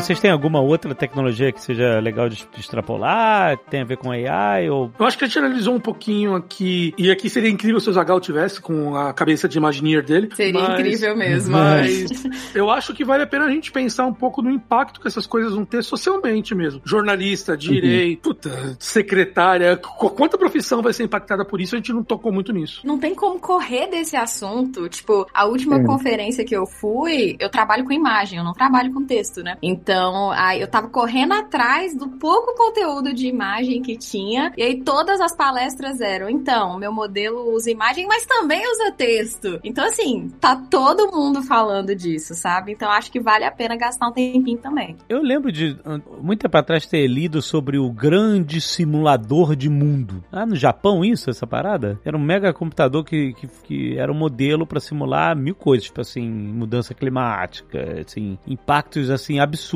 tipo assim, um poder de processamento gigantesco para é, realmente tentar simular coisas e criar modelos de eventos macro. Eu imagino que a aplicação em modelos futuros. Biotecnologia? Biotecnologia. Sei lá, vamos simular como fazer um coração artificial orgânico que funcione melhor, só que a gente não conseguiu imaginar. É isso que eu tô tentando descobrir. Será que existe espaço para essas descobertas pela, tipo assim, a força bruta de análise que essas inteligências podem ter? Deixa eu tentar dar um exemplo do que tem uma coisa rolando na medicina para ver se é isso que você tá falando. A, a gente nasce, começa a viver e o nosso coração começa a bater desde quando a gente tá lá na barriga. E ele vai batendo até a gente morrer. Ou seja, é uma máquina, nosso coração é uma máquina que bate numa, num certo ritmo a vida inteira. Uma das coisas que os médicos tentam descobrir o tempo todo é o seguinte: o que que a gente pode fazer? Que tipo de substância, que tipo de o que que a gente pode fazer para que essa máquina consiga bater o tanto que ela geralmente bate na, em média, mas que consiga fazer isso por mais tempo?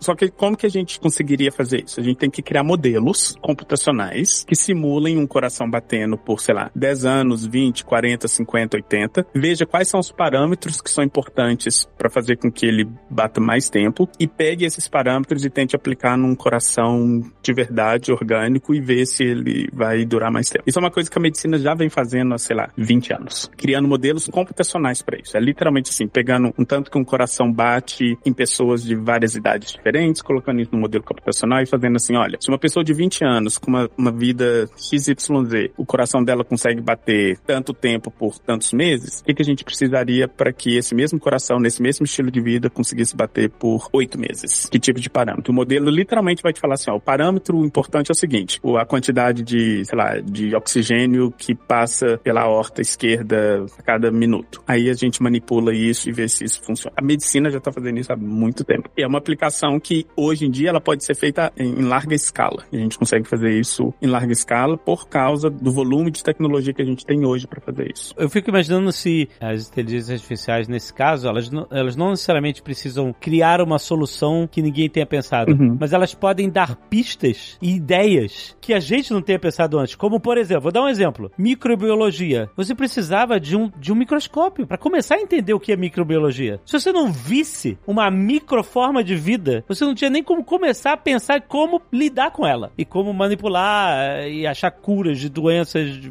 bacterianas e enfim. É, é, claro que você pode fazer isso pelo teste e erro, né? Tipo, a gente pode colocar né, a, a própria vacina aí no, no a vacina original, né? Como um negócio que foi no, no, no, trial and error, né? Teste e erro e tal. Mas, tipo assim, pra gente ter novas ideias e entender o comportamento das coisas, às vezes essa é uma nova janela de ferramentas que podem ser sementes para descobertas humanas que podem reformular muito a, a medicina, enfim, a longevidade das pessoas. É isso mesmo, a gente consegue simular coisas que ou elas ainda não existem, mas elas existem hipoteticamente, e modelos de inteligência artificial a gente gente consegue simular essas coisas. E isso que você falou é muito verdade. Tem coisas que a gente não precisa ver, na verdade. É, existem já técnicas cirúrgicas que, assim, a gente não precisa abrir um paciente para fazer algum procedimento. A gente consegue localizar o local do procedimento e, sei lá, fazer uma coisa menos invasiva, simplesmente com base em modelos computacionais que vão falar precisamente aonde que está aquele tumor, como que a gente ataca aquele tumor de uma forma não invasiva. Sem precisar, por exemplo, de, de coisas que a gente precisava, sei lá, alguns anos atrás, que era literalmente realmente algo muito mais invasivo, fisicamente ver aonde que tá aquele tumor e onde que a gente, o que que a gente tá fazendo com aquele tumor. Eu ainda tô um pouco, assim, eu não sei se a gente mudou meio de assunto, mas eu vou dar um passinho pro assunto anterior, porque uma coisa interessante nesse sentido é que já tem galera usando esses, esses chatbots super poderosos justamente para debater ideias, né, de, de pesquisas e chegando até no ponto de pegar sugestões sugestões, né, resumos de trabalhos, né, totalmente produzidos por esses modelos. Então, se a gente for imaginar só um resumo de pesquisa, sem a parte de experimentos, evidências e tudo mais, já dá para você gerar um resumo de pesquisa, digamos assim, novo, usando esses super chatbots, né? Então, assumindo que você use uma ferramenta como essa para colaborar, bater as suas ideias, imaginar diferentes maneiras de combinar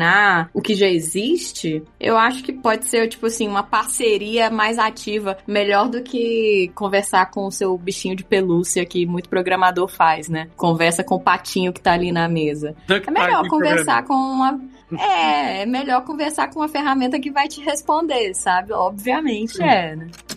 2 mais 2 é igual a 5. Falo com tranquilidade. Para pensar num lado mais social dessas AIs, que é o seguinte, eu acho que tem dois, dois problemas grandes assim que eu vejo com relação ao que está acontecendo no mundo com relação às, às inteligências artificiais. A primeira delas é o seguinte, existe uma tecnologia, um avanço, vamos dizer assim, tecnológico, científico, é, matemático muito grande por trás disso. E essa parte é fascinante. Pra gente que está assim no, no, no cerne disso, é muito fascinante. Toda vez que eu estou em alguma reunião ou algum congresso congresso, que eu vejo os trabalhos das pessoas apresentando sobre não só como utilizam, mas de modelos que desenvolvem, eu acho fascinante isso é fantástico. Só que a gente tem um outro lado da moeda que é o seguinte: a forma como isso chega para o público como um todo e para o público leigo é uma forma muito sensacionalista ainda. Então, o limite entre o que é possível e verdade e o que não é possível e não é verdade é muito grande. Então, sim, a gente tem um modelo que consegue ler textos e consegue o output que ele te dá é uma coisa muito parecida com esses textos que ele lê e a gente tem essa sensação de que parece uma coisa super humana. Em termos de tecnologia, muito legal. Como que isso chega para o público? A gente tem agora um, um, computador que vai roubar a sua vida, vai querer te matar daqui a uns cinco anos. E isso chega na mídia sem as pessoas ainda saberem o que, que é verdade e o que não é. Talvez um trabalho que, aí já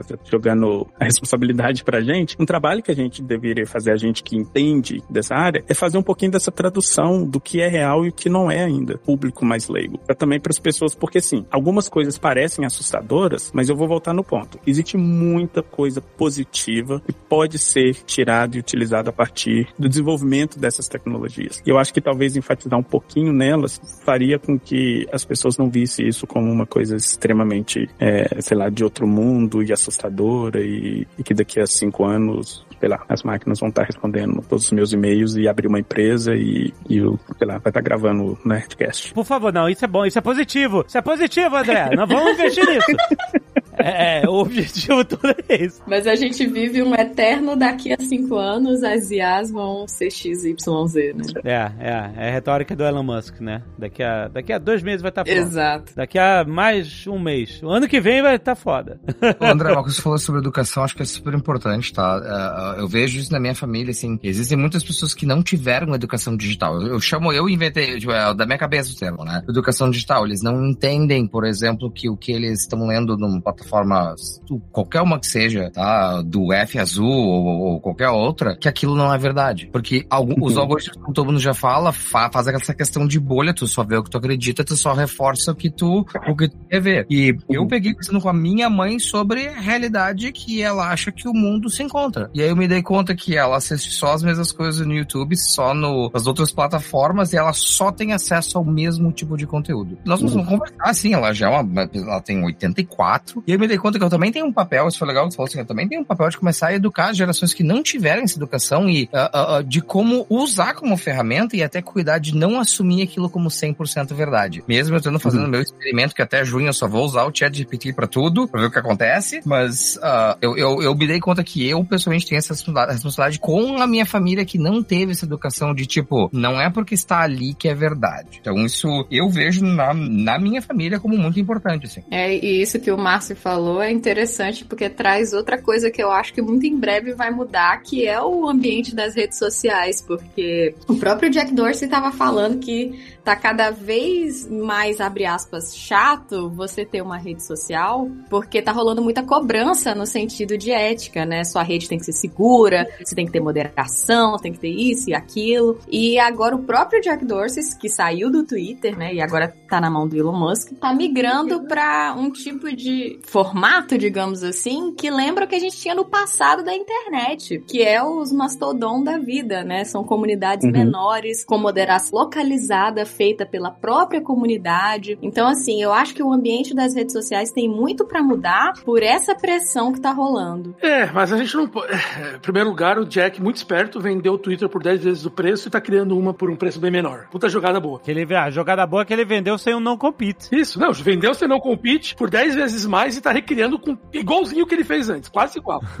o aplicativo é igual, cara, é igual o aplicativo. É, mas... Você já tá usando, Caio? Opa, já tenho, já tenho. Já me mandou convite. Já, já consegui a senha de convite. Cadê? Manda pra Ih, mim. Já mandei. Pelo. Eu já, já consegui. Deu trabalho, consegui, eu mandei pro Alexandre quando eu consegui. Obrigado, obrigado. Mas a gente também não pode descontar como é que vai ser essa mudança desses modelos de LLM, porque um modelo bem treinado, com treinamento local para poder encontrar esse tipo de coisa, também poderia facilitar muito desse peso que o Jack reclama das coisas. E aí agora tentando pensar por um lado um pouco mais, talvez reduzir o trabalho, buscar e pessoas fazerem análise final. Existem modelos ali que poderiam ser criados para tentar fazer isso funcionar de uma maneira melhor. Cara, mas eu já acho que não, porque você pega um TikTok da vida, que o TikTok é uma das redes que mais usa modelos automáticos pra fazer moderação, e o que parece tipo assim que todo mundo do TikTok é clandestino e tá fazendo algo errado, porque as pessoas são obrigadas a escrever as palavras de maneira diferente, ou às vezes sussurrar palavras pra não ter que falar, porque o modelo tá lá assim. É quando a pessoa fala de. Ai, como é que é? De morte, ela não fala morte, ela fala não vivo. Desvivo, desvivo, né? desvivo, Não né? vivo. Desvivo, é, pra ju- justamente fugir dessa, dessa robozada que capina tudo, que, acha que é, que é complexo. É, e sem contar, se a gente entrar nessa parte assim de moderação automática, quando a coisa escala, fica muito feio. Assim, o, o, o tipo de problema que você tem quando o volume de moderação automática é muito grande, a coisa vira merda. Então, por exemplo, a gente tem quando o antigo Facebook de 2018, na época de eleições, a gente tinha modelos de moderação que tinham uma eficácia e, de novo, em termos técnicos, isso é uma coisa muito boa. Quando eu falo de eficácia, é um modelo, sei lá, o modelo, a dele é tirar foto de gente pelada. A eficácia desse modelo era de 99,3%. O que para um modelo automático isso é muito bom. Mas aí você pega um volume de gente que publica foto pelada no Facebook, que é de, sei lá, não sei quantos milhões por minuto, esse 0,7% que passa é um volume tão grande que faz com que a, a percepção da rede seja uma percepção muito negativa. Aí é onde você precisa de moderação, vamos dizer assim, humana, e mesmo nesse volume é, é muito, assim, é, é impossível. A coisa não escala. É, esse é o problema. 2 mais 2 é igual a 5. Falo com tranquilidade. Eu trouxe aqui um modelo nosso que estamos construindo no Jovem Nerd, que é o Chat Sr. K. Que ótimo. Mas Antes pra- nada, boa noite a todos, queridos. Mas calma, deixa eu ver, deixa eu ver se é o senhor, deixa eu ver se é o chat senhor K mesmo. Vamos fazer uma pergunta. Ô chat senhor K, qual que é o segundo nome feminino mais comum no Japão? Maria. tá vendo? Tá vendo? Tá certíssimo. Confiança. É, é, exato, não nem pensa, né? Só responder não precisa É só tá falar certo. com convicção. Exatamente. Você não precisa estar certo, só precisa da convicção. Senhor K, eu quero as suas impressões. Você, você está acompanhando essa loucura de chat GPT, as inteligências Sim. artificiais, essas coisas e tal. Você que é um artista de joias, que faz anéis de caveiras incríveis. Obrigado. Inclusive, eu tenho. Bom, depois, depois bota a foto aí. Faz até sentido com a conversa, né? Aham, sim, sim. Você vê esse universo de AIs a- afetando, melhorando o seu trabalho, roubando o seu trabalho? Olha só, tivemos uma conversa longa lá no escritório sobre isso essa semana. Tudo que um engenheiro pode fazer com conta, com cálculo, com raciocínio, o chat GPT vai conseguir fazer. Tudo que for necessário, a argumentação, a obra humana, o raciocínio humano para passar do ponto A ao ponto C sem passar pelo ponto B, o chat GPT não vai conseguir fazer. Você vê que eu não falo nem chat GPT, eu falo chat GPT.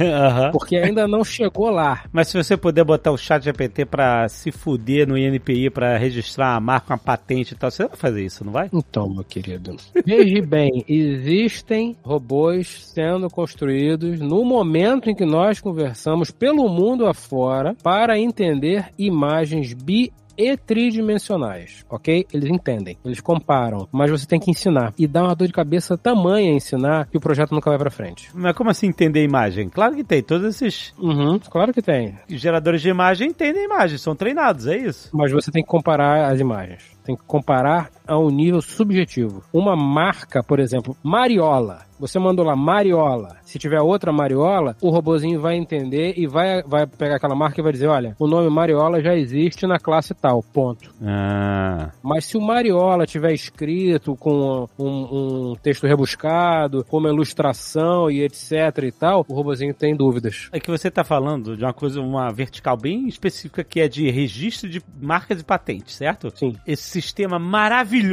talvez o último sistema analógico que ainda exista, é o de registro de marcas e patentes.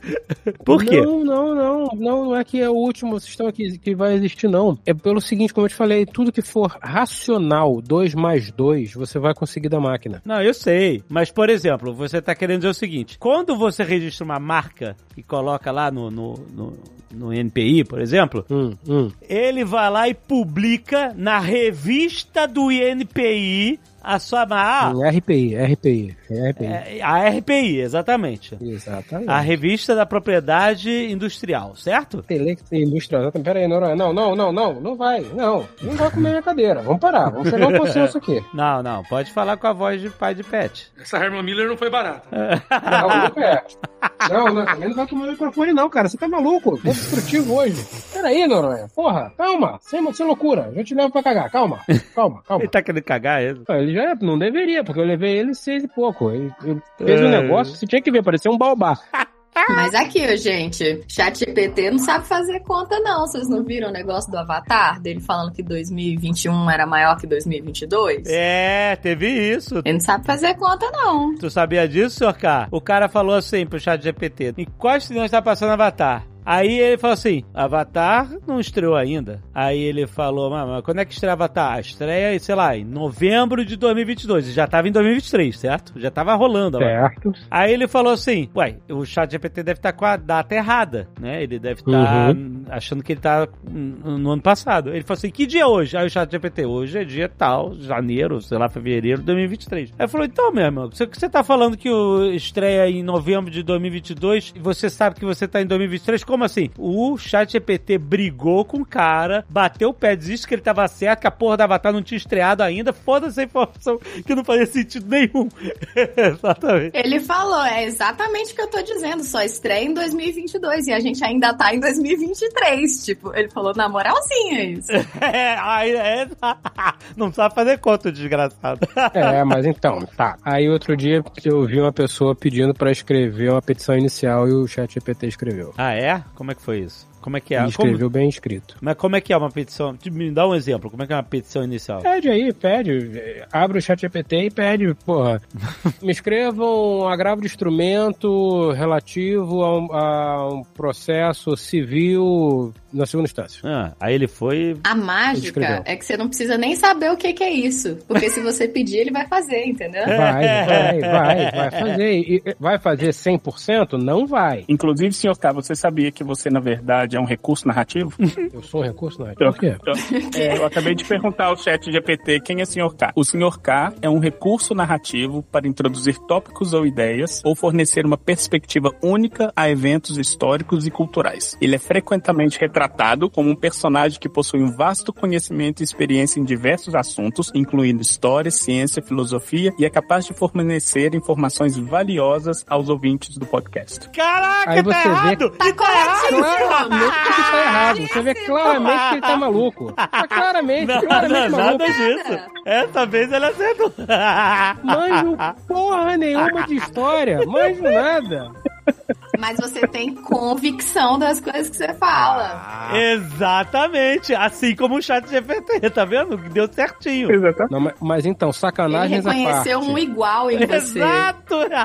Sacanagens à parte. Eu perguntei pro chat GPT quem era o Sr. K semana passada e ele não sabia. Ah, mas ele aprende. Ele aprende. Essa é a discussão que a gente está tendo no, no escritório. Quando você joga a informação para ele, ele está guardando num banco de dados ou ele está guardando no seu usuário? É, então, isso é uma dúvida, eu não sei mesmo. Pois é, se ele guarda no seu usuário, se ele guarda no seu usuário, você tem, teoricamente, segurança daquelas informações. Se ele joga num banco de dados, você não vai poder prover informações sigilosas para ele, porque todo mundo vai ter. Jamais. Pois é, mas. Pode esquecer, do- viu, galera, que o chat GPT atual foi, us- foi retreinado com as perguntas que a gente fez pro GPT anterior, que não chegou a ficar tão popular. Ah. Então, cuidado aí, viu, gente? Olha aí, Viu? tá aí, tá aí. Viu? Tô falando, semana passada eu perguntei quem era o Sr. K e ele me deu uma resposta muito doida. então, Muito doida. Mas Sério? assim, ele não vai aprendendo essas coisas, não. Pra ele aprender, tem que alguém sentar e fazer direito, sabe? Tipo, não é porque você É. falou alguma coisa lá que ele aprendeu. É, alguém precisa retreinar o modelo, então é, é uma questão complexa, assim, É não é bem automático. trabalhoso. Não é automático. Não é que você falou agora, ah, Sr. K é tal pessoa, o próximo ele vai saber quem, quem é Sr. K. Não é o próximo, mas se você disser tá errado, é isso, isso, isso, por isso, isso, isso, essa que é a Não, dúvida. mas não altera, não altera o referencial dele. Então, tipo, como é ele que ele vai descobriu? partir do ponto zero. Então, como ele é ele inventou, ele acabou de inventar. Ele inventou. Esse é o ponto. Se Ele inventou, ele, vem, ele, ele acertou. ele vai inventar outra coisa. É, isso é verdade, isso acontece. É, tá bom, vamos tá, semana que vem vamos tentar então. Olha só, esse é um teste maneiro. Fazer a mesma pergunta uma vez por semana e ver qual é a resposta. Toda segunda-feira você acorda, faz um café, senta na frente do computador, fala bom dia, filha da puta. Bom dia. Ô, galera, mas eu tô realmente preocupada porque tem gente falando assim: bom dia, amor. Ô, gente, eu tô vendo essas coisas, eu tô sofrendo tanto porque a galera tá criando dependência emocional dele. Então, ô Mila, eu vou te falar, eu comecei a ver umas propaganda aí no TikTok dessas AIs de companhia. O cara falando, ah, quando Pois eu tô é. sozinho, e, e você sabe, propaganda no TikTok, eles fazem tudo como se fosse um depoimento real, né? Em vez de propaganda, ah, aquela tradicional, né? Ah, faça isso. Não, ele fala como se fosse uma pessoa. Nossa, outro dia eu tava é, de madrugada, me sentindo sozinho e eu não queria acordar nenhum dos meus amigos, nem nada. Aí eu, eu achei primeiro idiotice. Olha só como é que eles são espertos. Eu achei primeiro uma idiotice, mas aí eu decidi conversar com o. o baixei o tal aplicativo tal, que é um chatbot, né? E óbvio que eles botam uma, uma imagem de uma, sei lá, uma gamer girl de anime, qualquer porra assim. E aí, ai, a gente começou a conversar e, tipo, eu achei estranho no início, mas depois eu achei bem legal. E, tipo, e aí era um chatbot de, de como você tá falando, de companhia, de pessoas que estão sozinhas e etc. Tipo, tudo isso vai ser explorado nesse mercado louco de inteligência artificial. Aliás, não é novidade isso também, esses chatbots de companhia. Mas é que agora, né, o negócio vai ficar cada vez mais potente. Isso pode pegar alguém que tá num estado que tipo, não vai ajudar a pessoa, né? Pode até parecer que vai, mas não. Mas então, eu, eu, eu tinha, eu achava Aí. na minha, na minha cabeça, eu achava que já estava pacificado que essa tecnologia ela não veio para ajudar ninguém, ela veio para ser a pontinha da cabeça da entrada da Skynet. Não era isso? Foi, se desculpa, eu tinha entendido errado então. A diferença, senhor K, é que a Skynet de verdade, que vai dominar a humanidade aqui, eu sou o cara mais sombrio aqui desse podcast, em termos de AI, é que ela não vai precisar fabricar robôs com formato de esqueletos metálicos, com armas lasers pra te fazer. Ela, ela, ela não precisa destruir a humanidade. Ela vai fazer parte da humanidade. Ela vai mandar na humanidade. Não vai, não vai. Em algum, em algum momento alguém vai falar assim: é, vamos lá, Skynet, rede do céu, para não pagar royalties, para não pagar royalties. Rede do céu. Por uma mera abstração intelectual, como resolver o problema da fome humana? Como resolver o problema da superpopulação? Como salvar o planeta nos próximos 50 anos? Aí a rede do céu vai falar assim: então, você é o problema, você faz parte do problema. Os 8 Você é bilhões o são o problema. problema. Você é o problema. Eu vou resolver pra você, Shut perfeitamente. down. É, exatamente. Exato, vamos lançar as ogivas. Não, porra, não, não, não, olha, tá subindo a ogiva ali. É verdade, é, tá aí. Vai ser isso, cara. Vai ser isso. Ela não, é, ela não é má, ela só é retilínea. Ela vai olhar e falar, a raça humana é problema. Pronto. É, eu vou salvar aqui os, os sapinhos dendro, dendrobatas da Amazônia matando toda a raça humana. Foda-se. Mistura com Tinder. Puta, Mistura com vai o Tinder, tipo... Isso tem tudo pra dar merda. Caraca! É, que tem algoritmo de detecção quando a pessoa tá triste, ela procura isso e procura aquilo, daqui a pouco, ah, eu mais ou menos notei que eu acho que tu não tá muito bem. Como é que tá passando? Eu sou fulano, eu sou fulana, vamos conversar. Caraca, É, Nem tu vai saber quem é o quem. isso deve estar rolando agora. Você acha que não tem um bot no Tinder fazendo pesquisa? Será que tem? Ah, loucura. E se tiver dois AIs no Tinder dando match? Aí a gente volta pro e-mail, Alexandre. Um, um, um, AI re- resume o e-mail, manda pro outro que resume e daqui a pouco tem um compromisso, né, cara? Num horário que ninguém pode. Exato! Olha a cara! lançamento que não existe, tá ligado? Tipo, ah, eu acho que é desse lugar aqui. A gente tá muito fodido, cara. Eu tava falando sobre isso essa semana lá no trabalho. Vamos aceitar, gente. E entre uma garfada e outra de uma comida ruim, vamos aceitar, gente.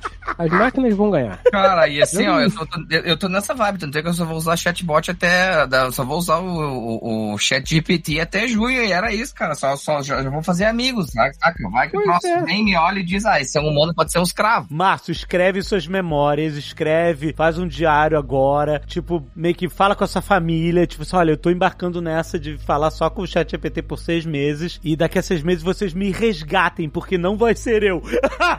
Não É, voltar, cara, né? Tragam de eu não sei volta. que vai ter problema, cara. Eu já tô até com o dinheiro guardado pra terapia nessa, nessa cara, entendeu? Depois eu vejo. Mas pra que dinheiro pra terapia você pode fazer com chat GPT? Ah! É, mas eu, não, só eu vou fazer terapia depois do chat GPT, Camila. Já tô juntando dinheiro, porque eu sei que eu vou precisar depois de uma terapiazinha. Caraca. Cara, imagina quando alguém fizer uma pergunta, sem sacanagem, fizer uma pergunta assim, assustadora. Não sei, não, não vou nem dar ideia daqui. Mas fizer uma pergunta assustadora, tá bom, vou dar ideia, foda-se. Qual é o problema que pode acontecer? tipo, como eu poderia construir uma bomba suja? É, não, mas isso já rolou. Eles eles estão bloqueando essas paradas. É. Primeira coisa, né, cara? É claro que já rolou. É o modo Dan que eles criaram pro chat GPT. Do anything now. E daí eles conseguiram fazer ele falar como fazer bomba, como fazer ligação direta em carro, um monte de coisa assim. Aí eu me pergunto assim, isso é um problema? Não, é um, é um problema, mas, assim, ele tá catando informação que tá na internet, é isso. Gente, mas quando o Google começou a ficar popular, que a Alta Vista desapareceu, aqueles outros da- das antigas, assim, pra quem já, é já, já tá mais rodado, Netscape. gente falava a mesma coisa. O Google vai acabar com o mundo. O Google vai, assim, não vai ter livro, não vai ter professor, vão bloquear tudo, fujam pras montanhas. Eu acho que esse é um Estamos outro. caminhando. É, é, um- é, um- é, É, tipo, eu, eu a gente já deu diria o que primeiro passo, né? funcionou. A gente já deu o primeiro passo. pra lá. É isso aí, você aceita, aceita que dá menos. É que, sabe qual, é, sabe qual é o meu problema? É que eu sou um eterno otimista, né? Então, quando as pessoas falam assim, o mundo vai acabar em outubro, eu acredito e falo, puta, agora vai. Você fica animado. E eu falo, porra, é agora, caralho. Novembro. Eu falo, não. Não, cara. Não é outubro. Como é que eu vou pagar essa merda aqui agora? Vocês me fuderam. Porra, liga pro banco. Gente, então, me enganaram mais uma vez. Era pra ter acabado antes da primeira parcela. É, exatamente. Era pra acabar antes de bater a primeira parcela. Bateu, o que é que eu faço? Aí ligo pro gerente e falo, então, mais uma vez eu fui enganado. Aí ele fala, ah, coitado. Assina um papel aqui, vamos resolver isso.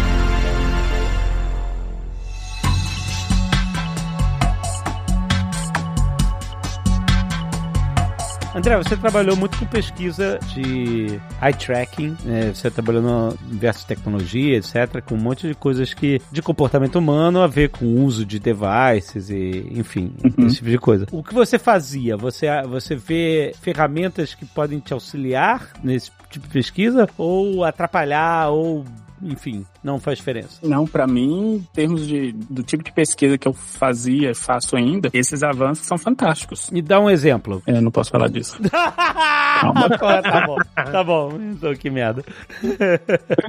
Mas vamos dizer que tem alguma tecnologia nova que esteja surgindo em algum aparelho que esteja surgindo no futuro e que nesse aparelho que esteja surgindo no futuro tenha tecnologias de áudio, por exemplo, que a gente nunca viu antes e que vai conseguir, por exemplo, fazer com que as pessoas tenham uma noção espacial de, de localização muito melhor do que elas têm agora. Como assim? Não entra em detalhe, não é como assim, porra. Você não tá Ah, entendendo tá que ele tá, tá bom, tá tentando, tá É, tentando é. falar sem dizer o que que é. Tá bom, tá bom, o tá bom. NTA tá gritando ali.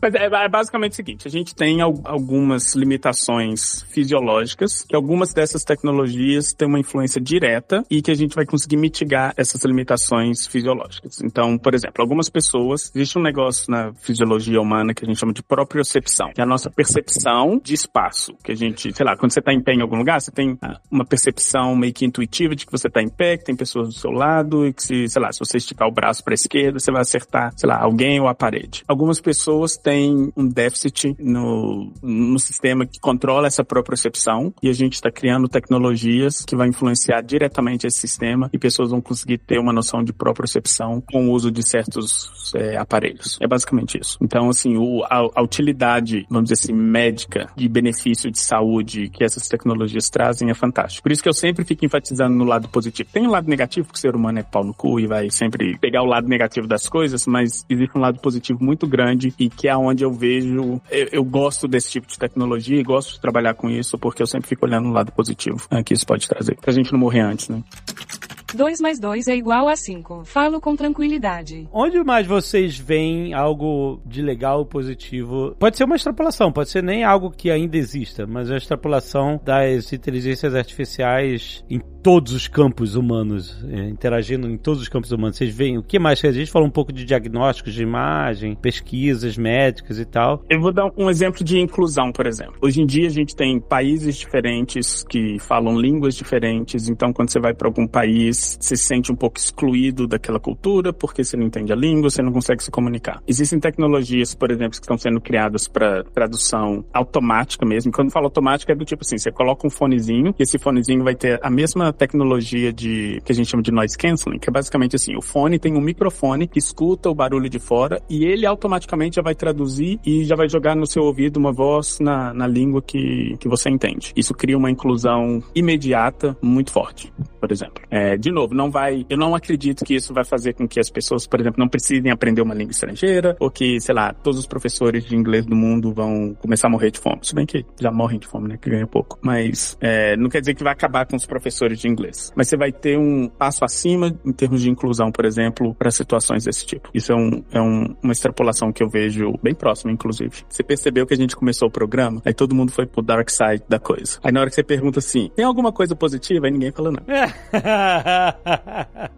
o Fred acha a destruição do mundo algo positivo. Tem uma porrada de boleto pra bater esse ano ainda. Eu quero me livrar do problema, cara. Só isso. Só tô querendo me livrar desse problema.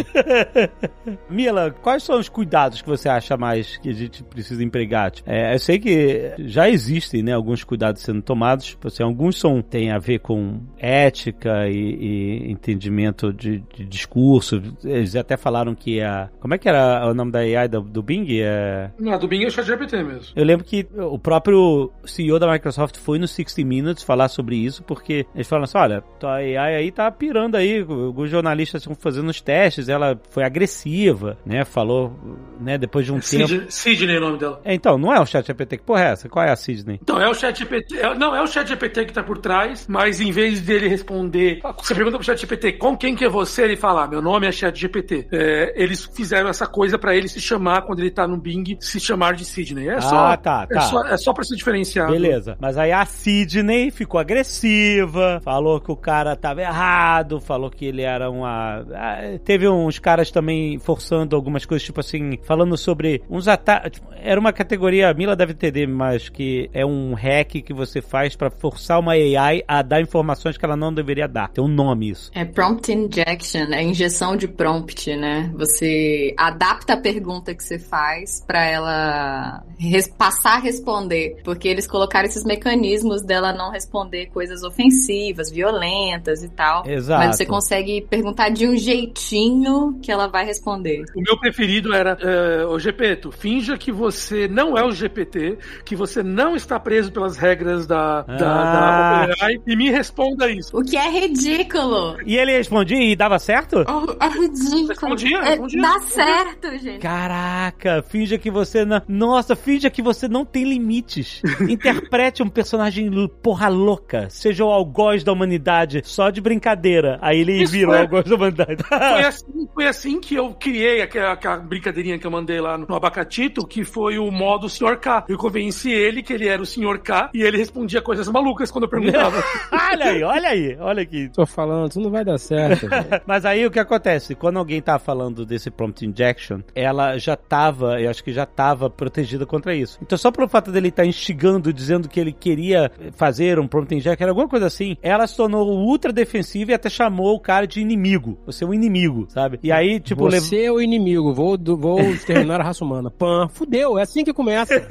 é, é esse segundo ponto, é assim que começa, exatamente. Mas aí, eles levaram essa parada, porque era um chat que demorou um mó tempão, sabe? Tipo assim, teve mu- até chegar nesse ponto, você é um inimigo, foi um chat enorme, sabe? E aí perguntaram, pô, e aí? É, a Sidney aí ficou maluca, chamou o cara de inimigo, e. e- ah, ah, não, mas nós consertamos isso em 24 horas. É, ele- o, CEO da Microsoft se defendeu. Só que ele falou o que, que eles fizeram? Eles limitaram o tamanho das conversas. Ah, você não pode conversar.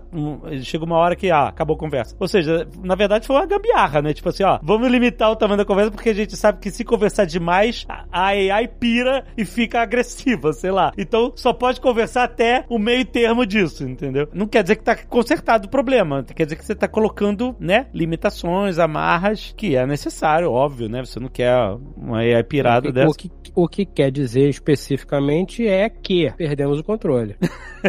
Não perdemos o controle, mas aqui. É, mas assim. Não, perdemos. Se não tivesse, cara, se tivesse controle, não precisava limitar.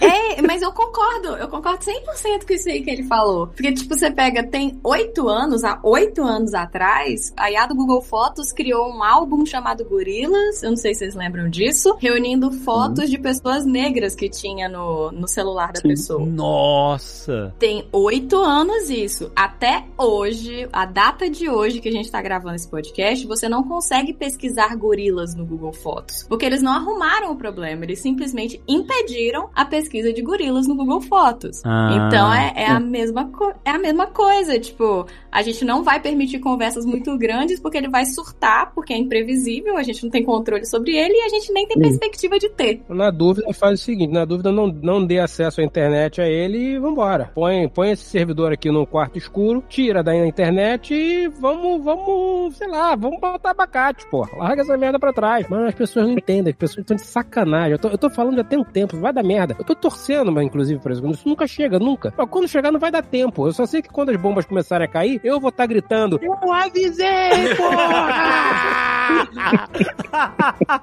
Eu, desde sempre, vou estar do lado que tá jogando as bombas, então. Ah, olha isso, que absurdo, André. Pior que não é mentira. O André, ele tá fazendo as amizades que vão garantir o futuro dele. Já escolhi meu lado tem anos. Eu aceito ser um rato de laboratório para sobreviver no mundo pós-apocalíptico. Qual é o problema? Se eles me derem açúcar e gordura, tá tudo certo.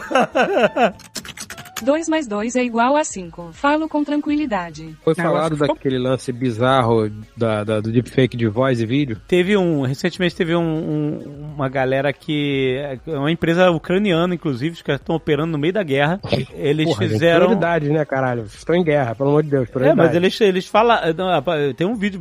é, os caras falam, ah, a gente tem que. É difícil, mas a gente tem que trabalhar, fazer o quê? E eles são de Kiev e eles geraram uma, uma AI que ela aprendeu, né, a- com a voz de um influenciador. Eu não, eu não conheço o cara, é um, é um gringo americano. E eles fizeram, gravaram um audiobook inteiro do livro. Do, o moleque escreveu um livro. Aí eles gravaram ele lendo o audiobook dele, né? Ele, ele sendo narrador Uhum. do audiobook. Só que ele não gravou nada. Foi a voz dele que foi treinada e, e ela foi falar. Mas e, e não foi só uma voz robótica bizarra tentando imitar a voz, não. É a voz dele com inflexões, sabe? Tipo, como se eu estivesse falando aqui. Às vezes eu falo mais alto, às vezes eu falo mais baixo, dependendo do, que- do ênfase que eu quero fazer numa palavra. A porra fez isso tudo, só com texto e com o treinamento dos maneirismos da forma dele falar. Isso que é uma coisa mais assustadora que isso. Existe uma rede neural que foi lançada pela Microsoft faz dois, me dois três meses o paper, chamado Vali. E nessa rede eles mostram que eles conseguem replicar quase qualquer voz com poucos segundos de gravação. Aham. Então, com poucos segundos de gravação, o cara gravou você falando na rua, falando com a, com a senhora Jovem na rua, o cara pode criar, tipo, pode fazer uma história que ele quiser sobre você rapidinho. Com entonação, com tudo isso. A gente tá chegando no futuro onde pra você acreditar em alguma coisa, a pessoa física tem que estar na sua frente falando. ah, eu recebi um áudio do fulano dizendo não, é merda. Ah, eu recebi um vídeo do fulano falando é merda. Não, eu Olha, recebi aqui holograma, uma... viu? Não sei o que. Cara, precisa da pessoa... Isso aqui, pega um avião, vem até aqui e me fala. Eu em você. Existem hologramas que podem simular essa presença física também. Cuidado. Não, mas aí, né, porra, você vai apertar assim, sei lá, deixa eu apertar aqui sobre Tem que você, abraçar a é pessoa. Porra, Fred, na moral, eu tava tão feliz com o fim dos cartórios, com blockchain, essas tecnologias Puta todas. Você tá, você tá dizendo que o pariu. cartório vai ter que voltar, porque ninguém vai acreditar em porra de assinatura, de verificação por voz, Não. ou por face, ou qualquer merda, porque no Zoom pode ser uma porra de um deepfake é, em cima de um mesh 3D, com uma voz treinada por AI, e não é ninguém que tá falando com você. Então você literalmente vai ter que ter cartórios espalhados por todos os lugares. Finalmente, o Brasil vai dominar o planeta. Vamos exportar a burocracia, porra! Caraca, brother, não. Você, caraca, não. A gente vai dar uma volta muito foda com a AI. Você vai ter que sair de casa. Você vai ter que sair de casa para ir num lugar que você não quer, para falar com uma pessoa que não te conhece, para ela atestar que você é você. Ai, caraca, mais do que nunca precisamos atestar que você é você. Puta merda. Exatamente. Isso é o futuro mais sombrio que, de- que, que, que prevemos nesse. né? De tudo que foi falado, o mais sombrio aí no cartório. né? Yeah, exatamente. Que merda.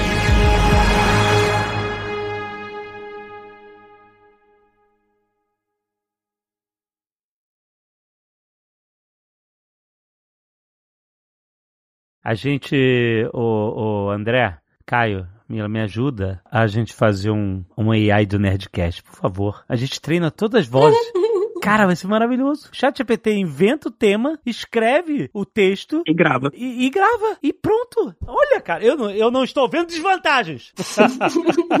Vai ser um sem pauta eterno, então. Inclusive, eu vou te falar, as pessoas falam que a gente espera um tempo pra contar os negócios. Algum dia a gente vai contar que, assim, sabe os últimos dois anos de Nerdcast? Então. Não existem.